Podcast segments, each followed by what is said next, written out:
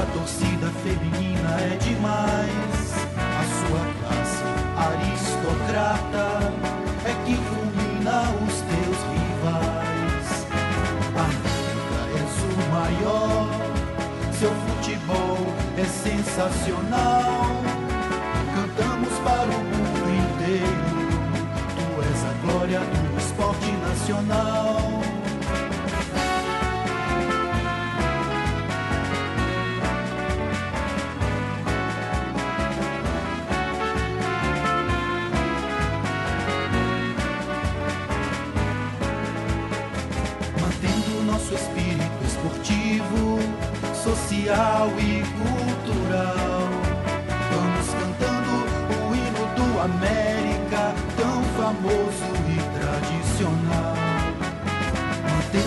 Nosso espírito esportivo, social e cultural.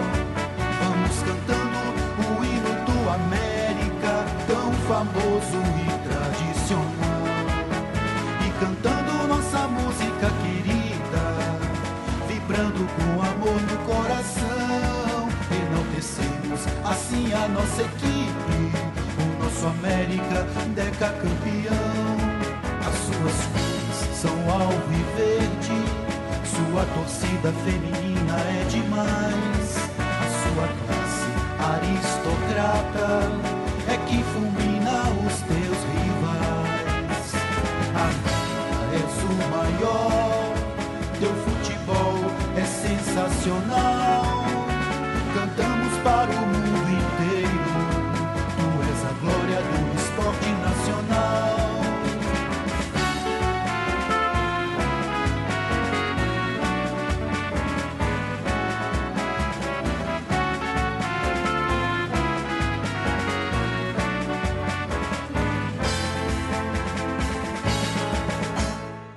Estamos ao vivo então, Luiz.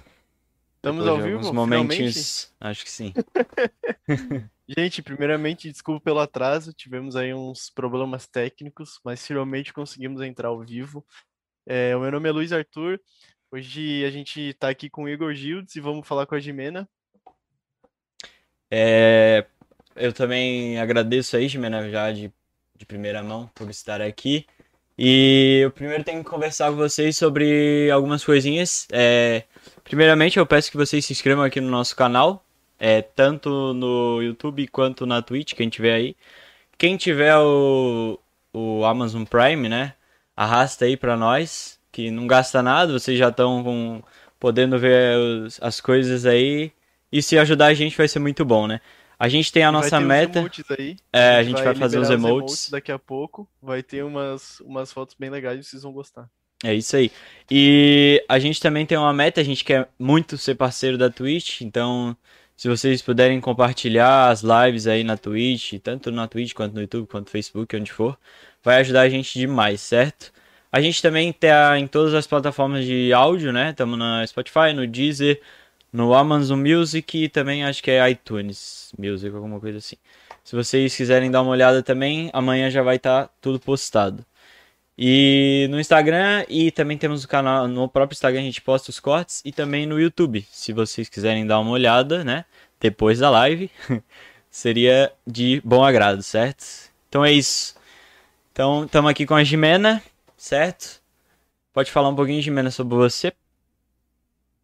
Eu, bom, eu sou. Primeiro, quero agradecer o convite, foi muito bom ter vocês terem me convidado. Isso fez com que eu acabasse dando uma revisitada nas minhas coleções, nas coisas sobre o que eu tenho de futebol, coisas que eu estava aí esquecida, né?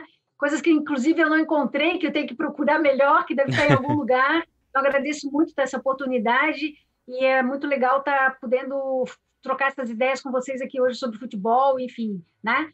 Eu sou professora da universidade, da UDESC, é, já há quase 30 anos, e tenho também um lado de colecionadora, né? E as coisas do futebol, as coisas que contam a história das Copas do Mundo, álbuns de figurinha do Campeonato Brasileiro, é, e coisas, principalmente coisas que contam a história do Havaí, que é o meu time, né?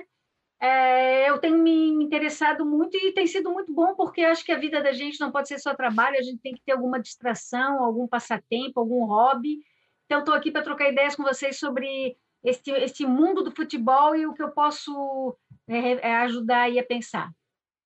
Sim, com certeza. Em álbum, Desculpa, Gildes. Falando em uhum. álbum de figurinha, eu já tive uma baita nostalgia agora, porque eu fiz o álbum de figurinha de, da Copa de 2010.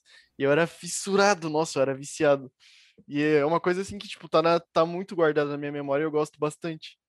E eu imagino que seja por isso, assim, que tu tem essas coleções, né, Jimena? Mas eu, eu, eu, tive pensando muito esses tempos, por que, que eu sou uma pessoa que gosta de colecionar? Eu acho que eu sou uma pessoa que gosta de colecionar porque eu não gosto de jogar as coisas que eu acho legal fora. Né? É, uhum. Quando eu era criança, eu colecionava é, qualquer coisa que eu pegava que eu achava que era bonitinha, assim, e que tinha mais de um tipo diferente, eu já queria fazer coleção. Então, eu cheguei a uhum. fazer coleção de tampinha de garrafa, é, daí não deu certo, era muito pesado, e depois elas enferrujavam e não dava. Depois eu fiz coleção, me lembro que eu era criança em Canas Vieiras, Ponta das Canas, quando vieram para cá os argentinos, é, em maço de cigarro. Era só aparecer um maço de cigarro que tivesse uma fitinha dourada, assim, escrito com vermelho, eu já achava legal, mas também não deu certo, porque era um cheiro muito ruim. Colecionava Gudan, então? Não, não, era, ó, pensando que eu era criança de uns 8, 7 anos. E aí eu comecei a colecionar selos quando adolescente, né? Quando bandeirante, que eu fui bandeirante durante 20 anos para tirar a especialidade Legal. de colecionadora. Legal. Depois comecei a colecionar moedas com 17 anos, mais ou menos 16. Hoje eu tenho e, e, na verdade, eu comecei a colecionar coisas do futebol, de figurinhas, em 2005, que foi quando, quando saiu o primeiro álbum da Panini no Brasil com a Série A e com a Série B e que saiu o Havaí pela primeira vez num álbum. Caramba! Daí, porque o Criciúma já tinha saído em álbuns e vários álbuns antes, né? E o Figueirense já tinha saído também. O Figueirense começa a aparecer em álbum em 2002. E o Criciúma no álbum de 93, 94, 95, 96, 97 saiu o Criciúma. O Figueirense começa a aparecer em álbum em 2002. Daí eu nem tico nem teco para isso, mas quando o Havaí saiu pela primeira vez um álbum, foi em 2005, daí eu resolvi fazer álbum, não parei até hoje, e resolvi buscar os anteriores, porque daí aquela coisa assim de busca, né? Porque quem coleciona gosta de pegar. Então eu tenho os álbuns de figurinha do Campeonato Brasileiro desde 1991 Nossa. até 2020, 20, né? 2021 não saiu ainda. E o Havaí está nos álbuns a partir de 2005. O Figueirense está a partir de 2002. Então tem daí tem o Joinville que saiu em 2012. A Chapecoense só apareceu no álbum em 2013 pela primeira vez, né? E agora em 2021 vai aparecer o Brusque pela primeira vez. Nossa, vai estar legal. B, vai estar na Série B, então vai ser bem legal. A única coisa triste da história é que eles não fazem álbum com figurinha de time da Série C, né? E falando na boa, assim, tô falando na boa, assim, porque eu não sou o tipo de. Eu tenho tantos amigos, aliás, eu tenho tanto amigo torcedor do Figueirense, que eu fiz até uma lista aqui para não esquecer de me mandar mandar um beijo, um abraço pro pessoal. Daqui a pouco eu acho a minha listinha, que tem um monte de coisa aqui. E o, e o Joinville, quando estava na Série D, não saiu em álbum. O Criciúma, quando o Criciúma já foi rebaixado para a Série C e depois voltou, daí não saiu em álbum. Então tem essas coisas. E, e, e, e a grande diferença entre colecionar álbum e juntar coisas, porque tem gente que junta coisas, né? Eu coleciono. É que eu organizo, classifico, eu defino o que, que eu vou colecionar, não defino tudo, né? Não posso colecionar tudo. E a gente está sempre vendo, lendo, se informando, vendo a história e olhando os meus álbuns de figurinha, a gente começa a ver, gente, olha, quando o Marquinhos aparece pela primeira vez num álbum, ele era um guri, Assim, Sim. aparece o Firmino pela primeira vez em álbum. Caramba. que velho. legal. O Fernandes, quando aparece, eram tudo do- 17 anos de idade. E tu começa a ver daí os times que eles vão passando, os times que vão mudando, só olhando o álbum de figurinha. Tu vai, Sim. assim, conhecendo a história do futebol, né? Então é muito legal, né? Eu gosto e, e faço sempre. Sempre fiz. Nunca, nunca consegui completar um álbum nem de Copa do Mundo, nem de, de Brasileirão, mas a gente teve uma infância, pelo menos a minha, em que a gente, na de 2010 principalmente, foi a que acho que todo mundo queria, assim, porque, sei lá, foi uma Sim. Copa do Mundo especial, assim. A de 14 eu acho que eu já tava em outra pegada, outra idade, assim. 2010, 2010 foi na Alemanha, né? Deixa eu ver aqui. Não, Acho foi que na foi África do na Sul. África do Sul. África do Sul, isso, que tinha a É. Jabulani. Aliás, Isso. Eu tô aqui, vocês não não estão vendo, né? Mas eu tô com um monte de coisa aqui ao meu redor. Eu tô exatamente peguei aqui para mostrar a Opa, Ih, ela travou. travou? Uhum, aqui também. Aqui, ó, a bola, ó. Aí, voltou. voltou. Certo. Jabulani. Já voltou com a Jabulani. Já voltei com a Jabulani. E por que, que ela tá aqui? Porque eu comprei, é a única que eu tenho em tamanho grande, para mostrar as bolas pequenininhas da, que eu coleciono são em tamanhos um pouquinho menores. Eu né? acho essa bola linda. Meu Deus. Essa aqui é a Questra, que foi feita para a Copa do Mundo de 94, quando o Brasil foi campeão na, Estados Unidos. Ah! Essa bola é Mas esse linda, cara. modelo, esse modelo ele começou a ser feito na Copa de 78 da Argentina. Uhum. Ele, então, Caramba. ele tem um modelo parecido com 78 na Argentina, depois 82 na Espanha, depois 90 na Itália, 94 nos Estados Unidos e ela foi até a França 98. Foi esse modelinho de bola aqui. Uhum. Ela é essa bola, esse modelo de bola. Depois eu falo da Jabulani de novo. Mas esse modelo de bola aqui é tão clássico para a FIFA que quando a FIFA faz os mascotinhos, os mascotinhos estão segurando essa bola aqui. Ó.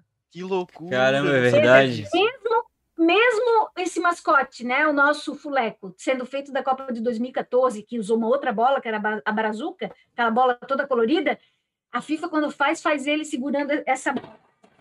Ai, meu Opa. Deus do céu. É o meu cachorro, veio aqui. Tobi, vai pra lá. E esse aqui também, ó, da Copa da. Pouquinho- da aí, ó, que isso. teve na de 2018 Nossa, na é Rússia. verdade.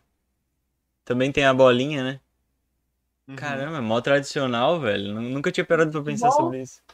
Eu também não, nunca tinha reparado nesse detalhe. assim. Tem as bolinhas, as bolinhas eu também coleciono, porque eu não coleciono tudo de Copa do Mundo, mas colecionar as Sim. bolas Adidas, o modelo das bolas é um dos, dos itens das minhas coleções de, de futebol.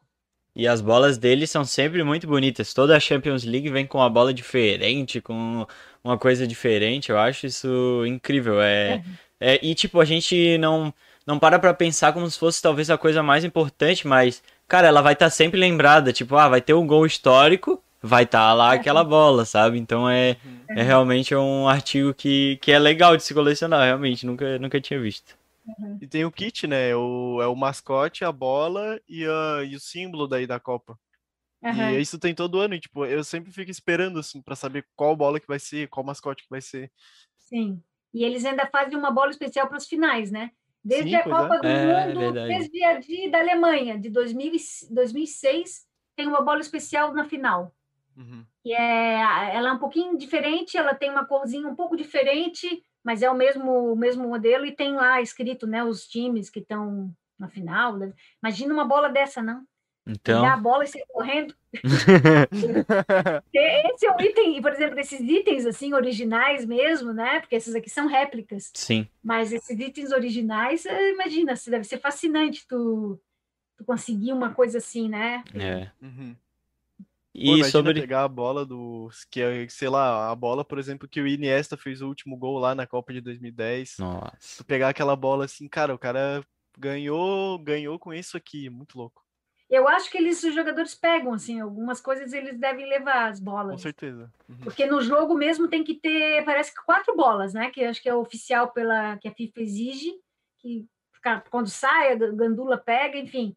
Eu acho que uma delas eles devem ficar com, devem levar de presente. Provavelmente. Sim. E Jimena, sobre essa camiseta aí, como é que é a história? Então, essa, essa, essa camisa que eu estou usando, ela é de um projeto de extensão da UDESC, que foi organizado sobre. O nome do projeto é Torcida Amiga, que foi um projeto de- realizado pelo coordenador de extensão da UDESC, o professor Alfredo Balduino, um grande torcedor do Figueirense, Sim. meu querido colega da universidade, ele me deu essa camisa de presente, ele dizia, quero ver se tem coragem de usar. Eu disse, claro que eu tenho. Mas é para coisas raras, né? Não é Sim. toda hora, porque senão estraga a camisa e tal. E ela, a ideia era fazer formações Opa. Opa. Até tu tá travado pra mim, sabia, Gil? Sério? Aham. Tu tava com um sorrisão agora na, na tua câmera. Claro, mano, não tem como não dar um sorriso. Olha essa, olha essa camiseta, cara, é muito diferente, mano. Tu nunca imagina que vai ter uma camiseta assim, cara. Tipo, eu acho que eu vi uma dessa, mano, uma vez só. E era tipo uma camiseta de um tio meu, mas não era tipo bonita, tá ligado? Era uma camiseta tipo daquelas que o cara usa num bar, tá ligado? Não tá nem aí pra nada, tá ligado? Sim. Aham. Aquela camiseta já tá com um furão assim, saca? Uhum. Eu já vi alguma, tem algumas camisas dessa aí, cara, que eles fazem de rival, assim. É muito Mas doido. tipo, de outros também, tipo, sei lá, Aham. a- é, de outros clubes e tal. Se não me engano, eu já vi do Grêmio, do Inter, eu acho que tem. Cara, tem uma, tem uma da seleção com alguma. Deve ser com a Alemanha, eu não lembro, mas tem uma da seleção com, a, com alguma outra. Cara, Alguma eu acho outra que ela seleção. caiu, irmão. Caiu, caiu. Gente, a Gemena caiu. Pô, e a Hoje é o dia da bugada, zica, irmão. velho. Cara, Hoje é o dia da zica. Quer saber? Eu vou tirar esse fundo. Eu vou tirar o fundo. Coitado da Gemena, velho. E vou tadinha. deixar as nossas duas câmeras aqui, Luiz. Calma aí. Gente, a gente pede desculpa de novo, porque a Gemena caiu mais uma vez. E hoje é o dia da zica, só porque não, eu não, falei. sério, tá bizarro, mano. Deu 5 e meia, a Gemina chegou. Aí eu falei assim, aí ela perguntou: Ah, tá tudo certo, não sei, é, tá tudo certo pro podcast, a gente vai, Então. vai dar tudo certo, tá tudo bem. Eu falei, tá, e pela primeira vez a gente conseguiu fazer tudo, tudo 100%, não teve problema nenhum. O cabeção aqui Aí é- não esqueceu do áudio, tá ligado? Não, e aí agora tá dando todo problema possível. Qualquer problema que pode dar, tá dando. Moleque, mas, tipo. Irado, mano. Tipo, eu não sei como é que era tu, porque na real na época eu não te conhecia, né? Mas, viado, eu via um álbum daqueles assim e eu ficava, mano, imagina ter tudo, todas as figurinhas, pá, pá, pá, pá, pá. E, tipo, eu nunca conseguia, porque era uma, era uma grana, mano. Na época já era uma muito grana, caro. tá ligado? Nossa, era muito caro. E era tipo um bagulho de sorte, mano. Não é tipo, ah, vou ganhar um álbum. Não, mano, é sorte. Tu, tu vai ter cinco figurinhas do cara que tu não tá nem aí e muito raramente vai conseguir a que tu quer, tá ligado? Mano, e era, e era muito assim, era tipo, a chance de, de vir um Neymar, um Messi, uma coisa assim, era muito difícil, cara. Não, Voltei. muito raro. Voltou. Opa. Então, eu ta- onde é que eu estava quando eu caí? Tava falando- a falar da camiseta. Eu ia Misturada. dizer que é de um programa de extensão da UDESC, Isso. coorden- coordenado pelo professor Alfredo Balduino, um grande torcedor do Figueirense, meu colega. Foi um projeto de para se pensar, para se refletir sobre a violência no futebol. Ele é um projeto de 2015, né? Daí eu ganhei essa camisa e resolvi usar hoje aqui para nossa conversa. Embora todo mundo saiba, né, que eu sou torcedora do Havaí, aqui está o Havaí. meu anel poderoso Leão. do Leão, Aí, ó. e, enfim, mas é, esse é o pro- a camisa do projeto de extensão. A gente tava Eles aqui. fizeram mais, mais alguma, alguma outra coisa no projeto ou foi só a camisa? Não, ele é- era um projeto de conversar com as comunidades sobre a construção de valores no futebol, Nossa, né? E discutir a questão da violência no futebol. Tanto que aqui atrás, atrás tem um símbolo de todos os times, ah, o, o símbolo pequenininho, todos os times da Série A e Série B, né? Que era uma, uma iniciativa, como o Desk era, se eu não me engano, esse projeto foi feito em ah, acho que Joinville, região ali, ou São Francisco, agora eu estou meio em dúvida. É, então, a ideia era evitar a violência no futebol e refletir sobre isso, né? Uhum. Então, Legal. Daí, daí ganhei, ele sabia que eu sou torcedora do, do Havaí, porque eu, essa coisa assim de. Existem vários tipos de torcedores, né, de times. Existem aqueles que te incomodam, que te enchem a paciência, e aqueles que não, aqueles que são legais, assim, que sabem quando brincam, quando tem que ficar quieto, né, porque tem horas que a gente tem que ficar quieto, o outro está sofrendo, e enfim. Então, eu tenho muitos, muitos colegas torcedores que estão aí agora passando por esse momento difícil que está passando o Figueirense e que nós já passamos também, né? O Havaí também já teve momentos bem difíceis, né?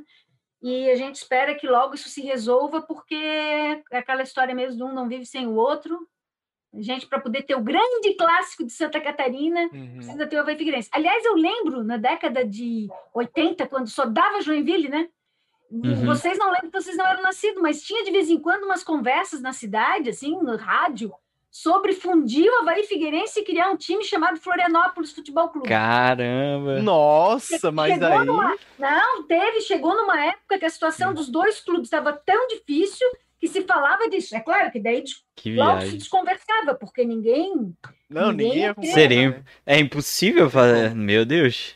Não, eu sou colorado, eu não, eu não me imagino assim. Pra mim, eu prefiro Sabe que que feche o muitos- time do que junte com o Grêmio. Vocês sabem que tem, tem muitos times que já fizeram isso em Santa Catarina, né? Eu estava olhando aqui esse essa réplica desse albinho aqui que eu, que eu consegui, que, se- que tem o Pelé na capa, o Pelé bem Caramba. novinho, que está aqui, ó. Uhum. Sim. Tá aqui escrito Alvo Esportivo Catarinense de 1962. Aqui o campeão de 62 foi, foi o time que. O time Metropol, que a gente ouve falar, o Roberto Alves é que fala muito. Metropol do Criciúma, segundo lugar, Marcílio Dias Itajaí, terceiro Almirante Barroso Itajaí. Daí tem Atlético de Operário de Criciúma, Ercílio Luz de Tubarão, América de Joinville, Caxias de Joinville, Carlos Renault de Brusque. Esse primeiro ou oitavo lugar, né? Havaí Figueirense nem aparece aqui. Em Então, 1962, não. Tu vê, esses aqui, América e Caxias de Joinville, se juntaram e formaram Joinville. Aqui não Oh, está não sabia. mostrando. A Criciúma, ó, tem Criciúma, Metropol, e tem mais um de Criciúma que se juntou e formou o Criciúma. Aqui daí mostra os- o, o campeonato de 63, 1963, não era nem nascida ainda. Nasci em 65. Primeiro campeão de 60 e 63 é o Marcílio Dias, depois o Almirante Barroso e depois o Havaí em terceiro lugar. Nesse ano aqui o Figueirense ficou em quinto, daí vem Caxias, que é de Joinville, Figueirense em quinto. E é bem legal, porque é uma réplica, né? Não é o álbum Sim. original, mas mostra aqui o time do Figueirense, com a bandeira do Caramba. Figueirense. A bandeira não tinha figueirinha, não tinha o Figueira ali, não tinha o desenho do Figueirense. E tem o Havaí também, e tem outros times. hoje, Mené, É, se eu não me engano, eu tava pesquisando sobre o Brusque, e aí ele também foi um clube que foi. ah, fundiu dois times. Eu não lembro agora os nomes, mas tanto que também têm- foi dois times que fundiram também. Isso, o Brusque tem um monte de cor. Quantas cores tem na camisa do Brusque? Tem vermelho, verde, amarelo e branco. Já É parece verdade. quatro cores. O É Brusque é, verdade. também. O Brusque é fusão de, de time também. É. Uhum. Então, se falar, já pensou? Fundia vai Figueirense? Não. né? Vamos resolver, vamos se ajeitar, vamos resolver os problemas, vamos pagar as contas, vamos fazer um timezinho competitivo e voltar logo aí para a Série B, porque Eu, como É, eu- elemento neutro, queria perguntar aqui pra vocês, né? Porque a Gimena é torcedora do Havaí e o Gildes é torcedor do Figueirense. O que vocês, vocês iam concordar? Como é que seria assim a reação de vocês? Cara, fundir time De, não, né? é, de juntar o, o Havaí e o Figueirense. Não, o time diz assim, pô, a gente não, não vai dar. Ou fecha os dois times ou junta. E aí? Olha, eu. Eu acho que pela história seria mais bonito acabar com os dois times e deixar na história. Porque, sei lá, é como se fosse tipo. Eu não sei como é que era a relação desses times que se fundiram e criaram outros, né? Se eram rivais e tal. Mas no Provavelmente caso boa, né? seria a fusão de rivais, sabe? Seria muito complicado. Tanto a relação com a torcida, como é que ia ser a torcida? Tipo. A torcida ia ter que se juntar tudo. É. Agora, uma coisa a gente já sabe, né? A camisa ia ser que nem a do Grêmio. É, é verdade. A camisa ia ser igual a do Grêmio. As Não, não é Não, a gente tem É. muita história, né? muita coisa em comum e muita rivalidade, muita coisa que já aconteceu. É muito tempo, né, gente? 100 anos Sim, o Figueirense está fazendo e o Havaí vai fazer 100 anos daqui a. Vai fazer daqui a dois anos, três, sei lá, Sim. o Havaí. Nós, acho eu que acho nós, que sai mais perdendo do que ganhando, porque a rivalidade é, a- é uma das partes mais importantes desses dois clubes. Tipo, é o que move os jogos, apesar de que, na minha opinião, já faz uns dois anos que não tem um clássico decente, assim, né? Porque eu não, dentro de campo eu vejo um jogo como se fosse normal. né? mas eu acho que é a parte mais importante dos dois times, a rivalidade entre os dois e tal. Aham. Eu acho que move Tem muita cidade. história, muita história e muitas, muitas disputas, enfim, não, não, não, não é possível. E além do mais, nós temos que temos que ganhar, passar o campeonato, né? Temos que empatar com o Figueirense, que nós temos 17 campeonatos, Figueirense 18, para a gente poder cantar aquela musiquinha e umas vezes campeão, Havaí, é. não sei o quê, mas então, quando a gente não pode cantar, mas tem logo que. Então pode não pode acabar, não pode campeonato, acabar campeonato catarinense, não pode nem acabar os dois times, eles têm que continuar junto aí. É, eu até posso dizer que eu sou é o mais vezes campeão, mas é o falido mais vezes campeão, né? Então, acontece, né? Mas ainda é, né? Na história tá lá, o maior. É, mas isso aí que a Jimena falou, que ela comentou, né, dos torcedores, eu lembrei agora que vocês estão falando. Cara, tem torcedor que é muito chato. Eu tenho, eu tenho dois vizinhos gremistas, né, e eu sou colorado. E aí, tipo assim, qualquer coisa que acontece no clássico, eles vêm falar. Mas, tipo assim, tem um que é mais quietinho e tem uns que são mais chato. E, cara, tem gente que parece que presta ser chato, ele quer incomodar. ele só vê futebol e só quer incomodar. Não, não vê futebol por gostar, vê pra incomodar o rival, parece. É. Ele nem. Ele nem torce pro time dele, ele torce para que o outro perca, tá ligado? É, é o famoso secador, né? Isso foi, sabe que isso foi uma, uma, uma coisa que uma vez numa uma entrevista na, na televisão, na rádio, que eu posso falar o nome da rádio, não? Claro. Pode, pode, sim. Estava numa, numa dessas várias vezes que estava tendo campeonatos aí, fui convidada para ir conversar lá na CBN Diário, porque eu fui, eu fui da comissão, tinha, teve uma comissão de é, ouvintes, assim, né? É, uhum. Acho que é esse, o, comissão de ouvintes, uma coisa assim que teve o nome, eu fui durante dois anos. E eu estava um dia num. ia ter um jogo, um clássico, Havaí Figueirense, então tinha. É, eu do Havaí, tinha outra do Figueirense, e uma coisa que me chamou a atenção foi que o, o, o rapaz estava sendo entrevistado do Figueirense disse na rádio que ele sentia muito mais prazer quando o Havaí perdia do que propriamente quando o Figueirense ganhava. assim, eu fiquei pensando, gente, que inversão de valores é essa como torcedor, né? É como que a gente deixa o sentimento de é, derrota do time, do, do outro time, ser maior do que a alegria de vitória do teu time? Fiquei pensando assim, bom, essa pessoa deve ter uma história de incomodação, por isso que eu não me incomodo. As pessoas, as pessoas que me incomodam, eu, eu fico distante. Eu só fico, convivo com torcedores do Figueirense que são legais, que entendem, que respeitam, né? fazem brincadeira, mas sabem o limite, né? e sabem ver a hora que a brincadeira não cabe. Tem horas que a gente está tão abalado que não cabe brincadeira e eles conseguem entender, porque são exatamente as pessoas inconvenientes que, que a, o atrito se forma, porque tu fica com raiva, daí tu deseja raiva do outro, daí tu pode chegar a tua raiva no limite da violência, né? Então, é, é, é, é por isso a gente, a violência no futebol existe porque tu tens experiências negativas com o outro. E o que eu tenho feito a minha vida toda é evitar essas experiências. Eu me afasto daquelas pessoas que eu sei que eu vou desenvolver por elas uma raiva, sabe? Sim. Daqui a pouco eu tô com raiva do, do time dela e, e dela. Então eu me afasto, porque não é isso não é legal. É, até porque vai, é, futebol, né, gente? É do dia para a noite é o céu e o inferno, né? A gente Sim, numa rodada tá lá, ganha, tá na frente, na rodada seguinte, tu perde, todo mundo ganha, tu tava no primeiro lugar, daqui a pouco tá no último, começa a crise, crise de vestiário, crise com o dirigente, é, daí fica todo mundo xingando o time, eu sei, é, não adianta, e, e, é assim, é, nós, nós não somos o Barcelona, nem o País Saint-Germain, nem o Manchester United, nós somos o Havaí ou o Figueirense. Então a gente nunca sabe quando nós vamos ter um time bom. Começa o ano, a gente nunca sabe assim, o quanto nós vamos sofrer naquele ano. Eu digo, eu para minha mãe, eu digo para minha mãe assim, mãe, para que seria, né? Para que, para que, para que, para que tanto esforço, tanto esforço para ir para a Série A? A gente passa o ano todo sofrendo na Série A. É, eu também não entendo. Eu acho que não precisa subir, cara. Não precisa subir. O time tá é. bom, mantém na B, porque vai ganhar na B. Daí as pessoas dizem, pensa pequeno, pensa pequeno, tudo bem, me faça pensar grande. É, mas assim, precisa ter muito amadurecimento de clube para te conseguir ter uma estabilidade durante alguns anos para começar a pensar grande. Sim. Caso contrário, o que, que a gente faz? A gente esforça, esforça, esforça a Série B, sobe. E daí fica lá com um saco de pancada o tempo todo, o ano todo. Lá na série de rebaixamento. Daí tu fica mal o ano todo. Não dorme direito, tu rói todas as tuas unhas, tu não quer, tu, tu sofre nos jogos, e, então, Aliás, eu tenho aqui, ó, gente, uma das coisas que eu tenho aqui, eu tenho meu cartão de estacionamento da, da né? Eles levam o campeonato catarinense inteiro para o time ficar razoavelmente bom. Só que jogam muito bem um time, daí eu penso, pô, agora ficou bom, agora vai chegou num ponto tal. Vai no jogo seguinte, era, ficou em sexto lugar do Campeonato Brasileiro, né? A melhor colocação até bem. hoje. Ah, quase pegou a Libertadores, já pensou? Havaí na Libertadores? Pô, seria irado, hein? Havaí é, pra ela, né? Massa. Porque pra mim ia ser um pouco complicado, né, cara? O Havaí jogando na Libertadores, tá louco? Eu ia adorar de ver. Nossa, mano.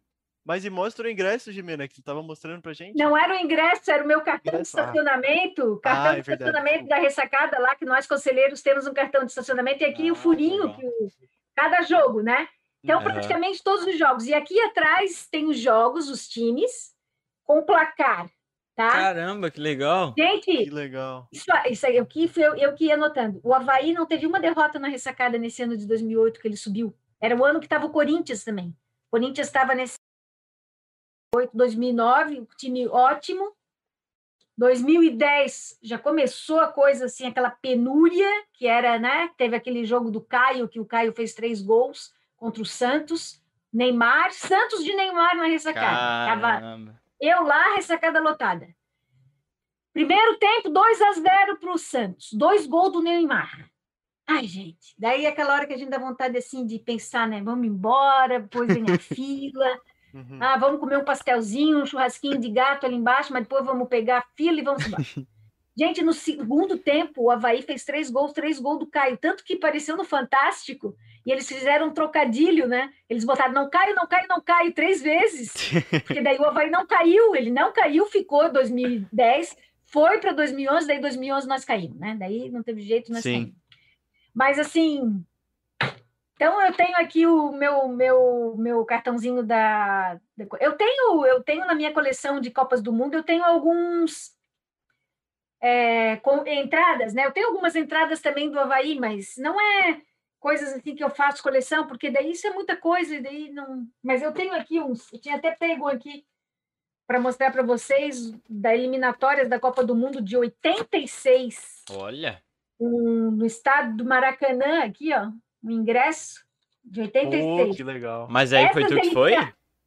Não, eu consegui o ingresso. Ah, na minha tá. coleção, está na minha coleção de Copas do Mundo, da eliminatória da Copa do Mundo. Essa Copa aqui de 86 é a Copa que o Maradona arrebentou, né? Arrebentou e foi campeão. Só, é, aquela história de que quer saber se um, um, jogador consegue carregar o time sozinho, consegue. Foi Maradona ganhou essa Copa sozinho aqui para a Argentina. E nessa essa, esse, esse ano de 86, era o ano que o Brasil começou eliminatórias com o Luxemburgo, depois trocou para o Emerson Leão, o técnico, né? Não, não, essa aqui ele era o técnico, ele era o hum, Tele Santana, 86. Essa troca de técnico foi foi a de 90 a, a de 2002 que teve a troca de técnico, que é o outro ingresso que eu tenho, por isso que eu estou aqui confundindo. Esse ingresso aqui, ó. E ela caiu de novo. Mas eu tenho que avisar ela, porque eu acho que o Zoom aqui, mano, tá com um negócio novo. Tipo, só dura 40 minutos. É, eu, eu consegui inteiro. Aí, voltou. Consegui inteiro. Caiu? Tinha caído, voltou agora. Agora voltou. Pode mostrar Esse aqui Brasil é o ingresso Brasil e Bolívia. Uhum. Tem aqui o da, da eliminatória de 2002, quando o Brasil foi penta. E uhum. esse sim, esse aqui na Copa, na eliminatória de 2002, o Brasil começou a eliminatória com o Luxemburgo como técnico, daí, é, embora ele tivesse ganho duas, é, duas, dois jogos antes de ir para as Olimpíadas, ele foi para as Olimpíadas, é, perdeu as Olimpíadas de Sydney em 2000, e daí foi demitido, daí veio o Emerson Leão como técnico, Daí o Emerson Leão não queria convocar o Romário, estava todo mundo indisposto com o Emerson Leão, daí chamou, daí veio o Scolari, Daí o Brasil terminou a classificação, se classificou e foi para a Copa de 2002 e nós ganhamos a Copa de 2002. Esse aqui é o ah, nosso então... pen. Com o Ronaldo é... do Topetão. É, da... não, daí ele. Daí foi o Ronaldo e o Ronaldo que deu um jeito lá, né?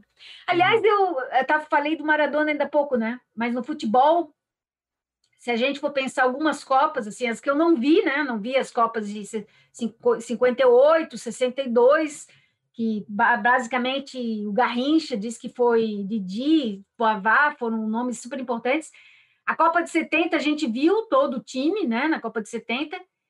A de 94 nós ganhamos graças ao Romário. Eu, eu sempre digo, eu não eu, eu tenho esses bonequinhos aqui que são os mini craques, né? Uhum. Os mini craques. Esse aqui é o Dunga, o Ronaldinho e o Romário. Eles não são o Romário. Eu tenho esse esse conjunto, mas eu fui atrás desse outro bonequinho, que para mim, se não fosse ele também a gente não ganhava a Copa. Esse outro bonequinho aqui é o Mauro Silva. Para mim, o Dunga e o Mauro Silva, como volantes no meio do campo, foram tão importantes quanto o Romário e o Bebeto para a gente conquistar a Copa de 94. O Mauro Silva e o Dunga, olha, eram assim. Tanto que o Brasil só fez um gol, né? Era 1x0 contra a Suécia, 1x0 contra os Estados Unidos, 1x0 de novo na Suécia na, na, na semifinal. Era umzinho, um golzinho chorado. Uhum. Esses, esses Eu não coleciono mini cracks, mas eu tenho esses daqui em respeito, em homenagem. Se não fosse eles, a gente não tinha o Tetra. Que legal.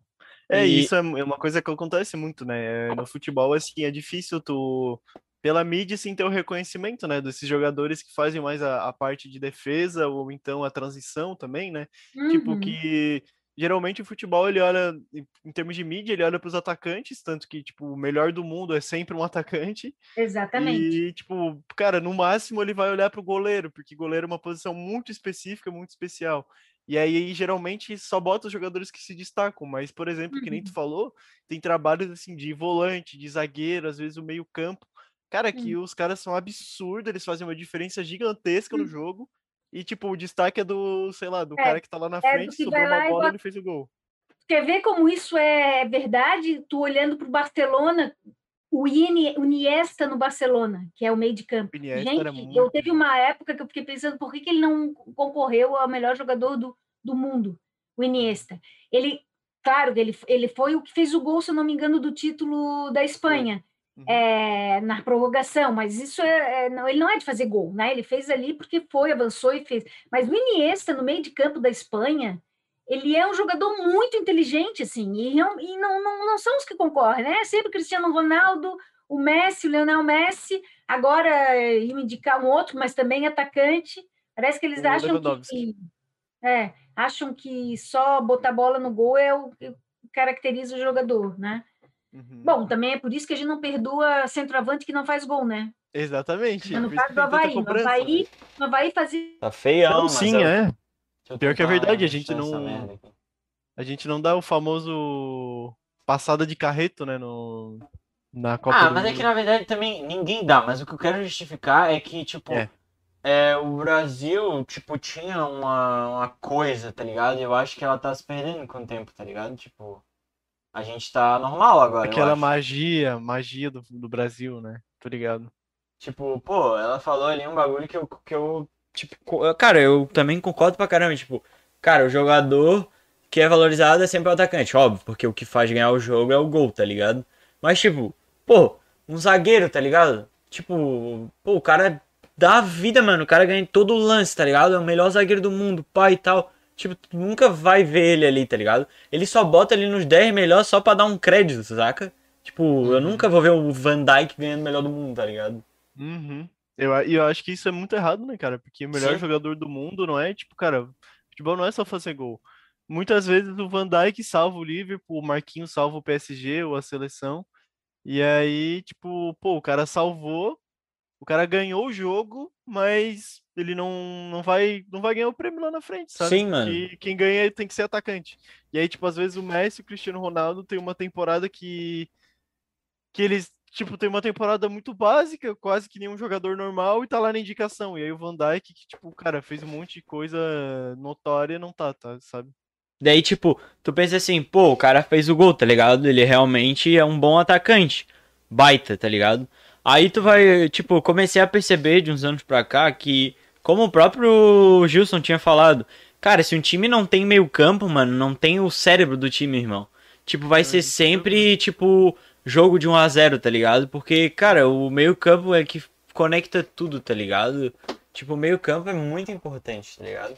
Por isso que eu acho que ela tá certa ali no que ela falou, mano. O Iniesta, pô, imagina o que que seria o Barcelona sem o Iniesta, Luiz. É impossível eu ver isso, tá ligado? Na, na realidade, o tic-tac, ele era todo, o tic-tac do Pep Guardiola, né? Ele era todo todo baseado no, no meio-campo, né? O Sim. cara, as jogadas sempre começavam no Iniesta, no, no Xavi e tipo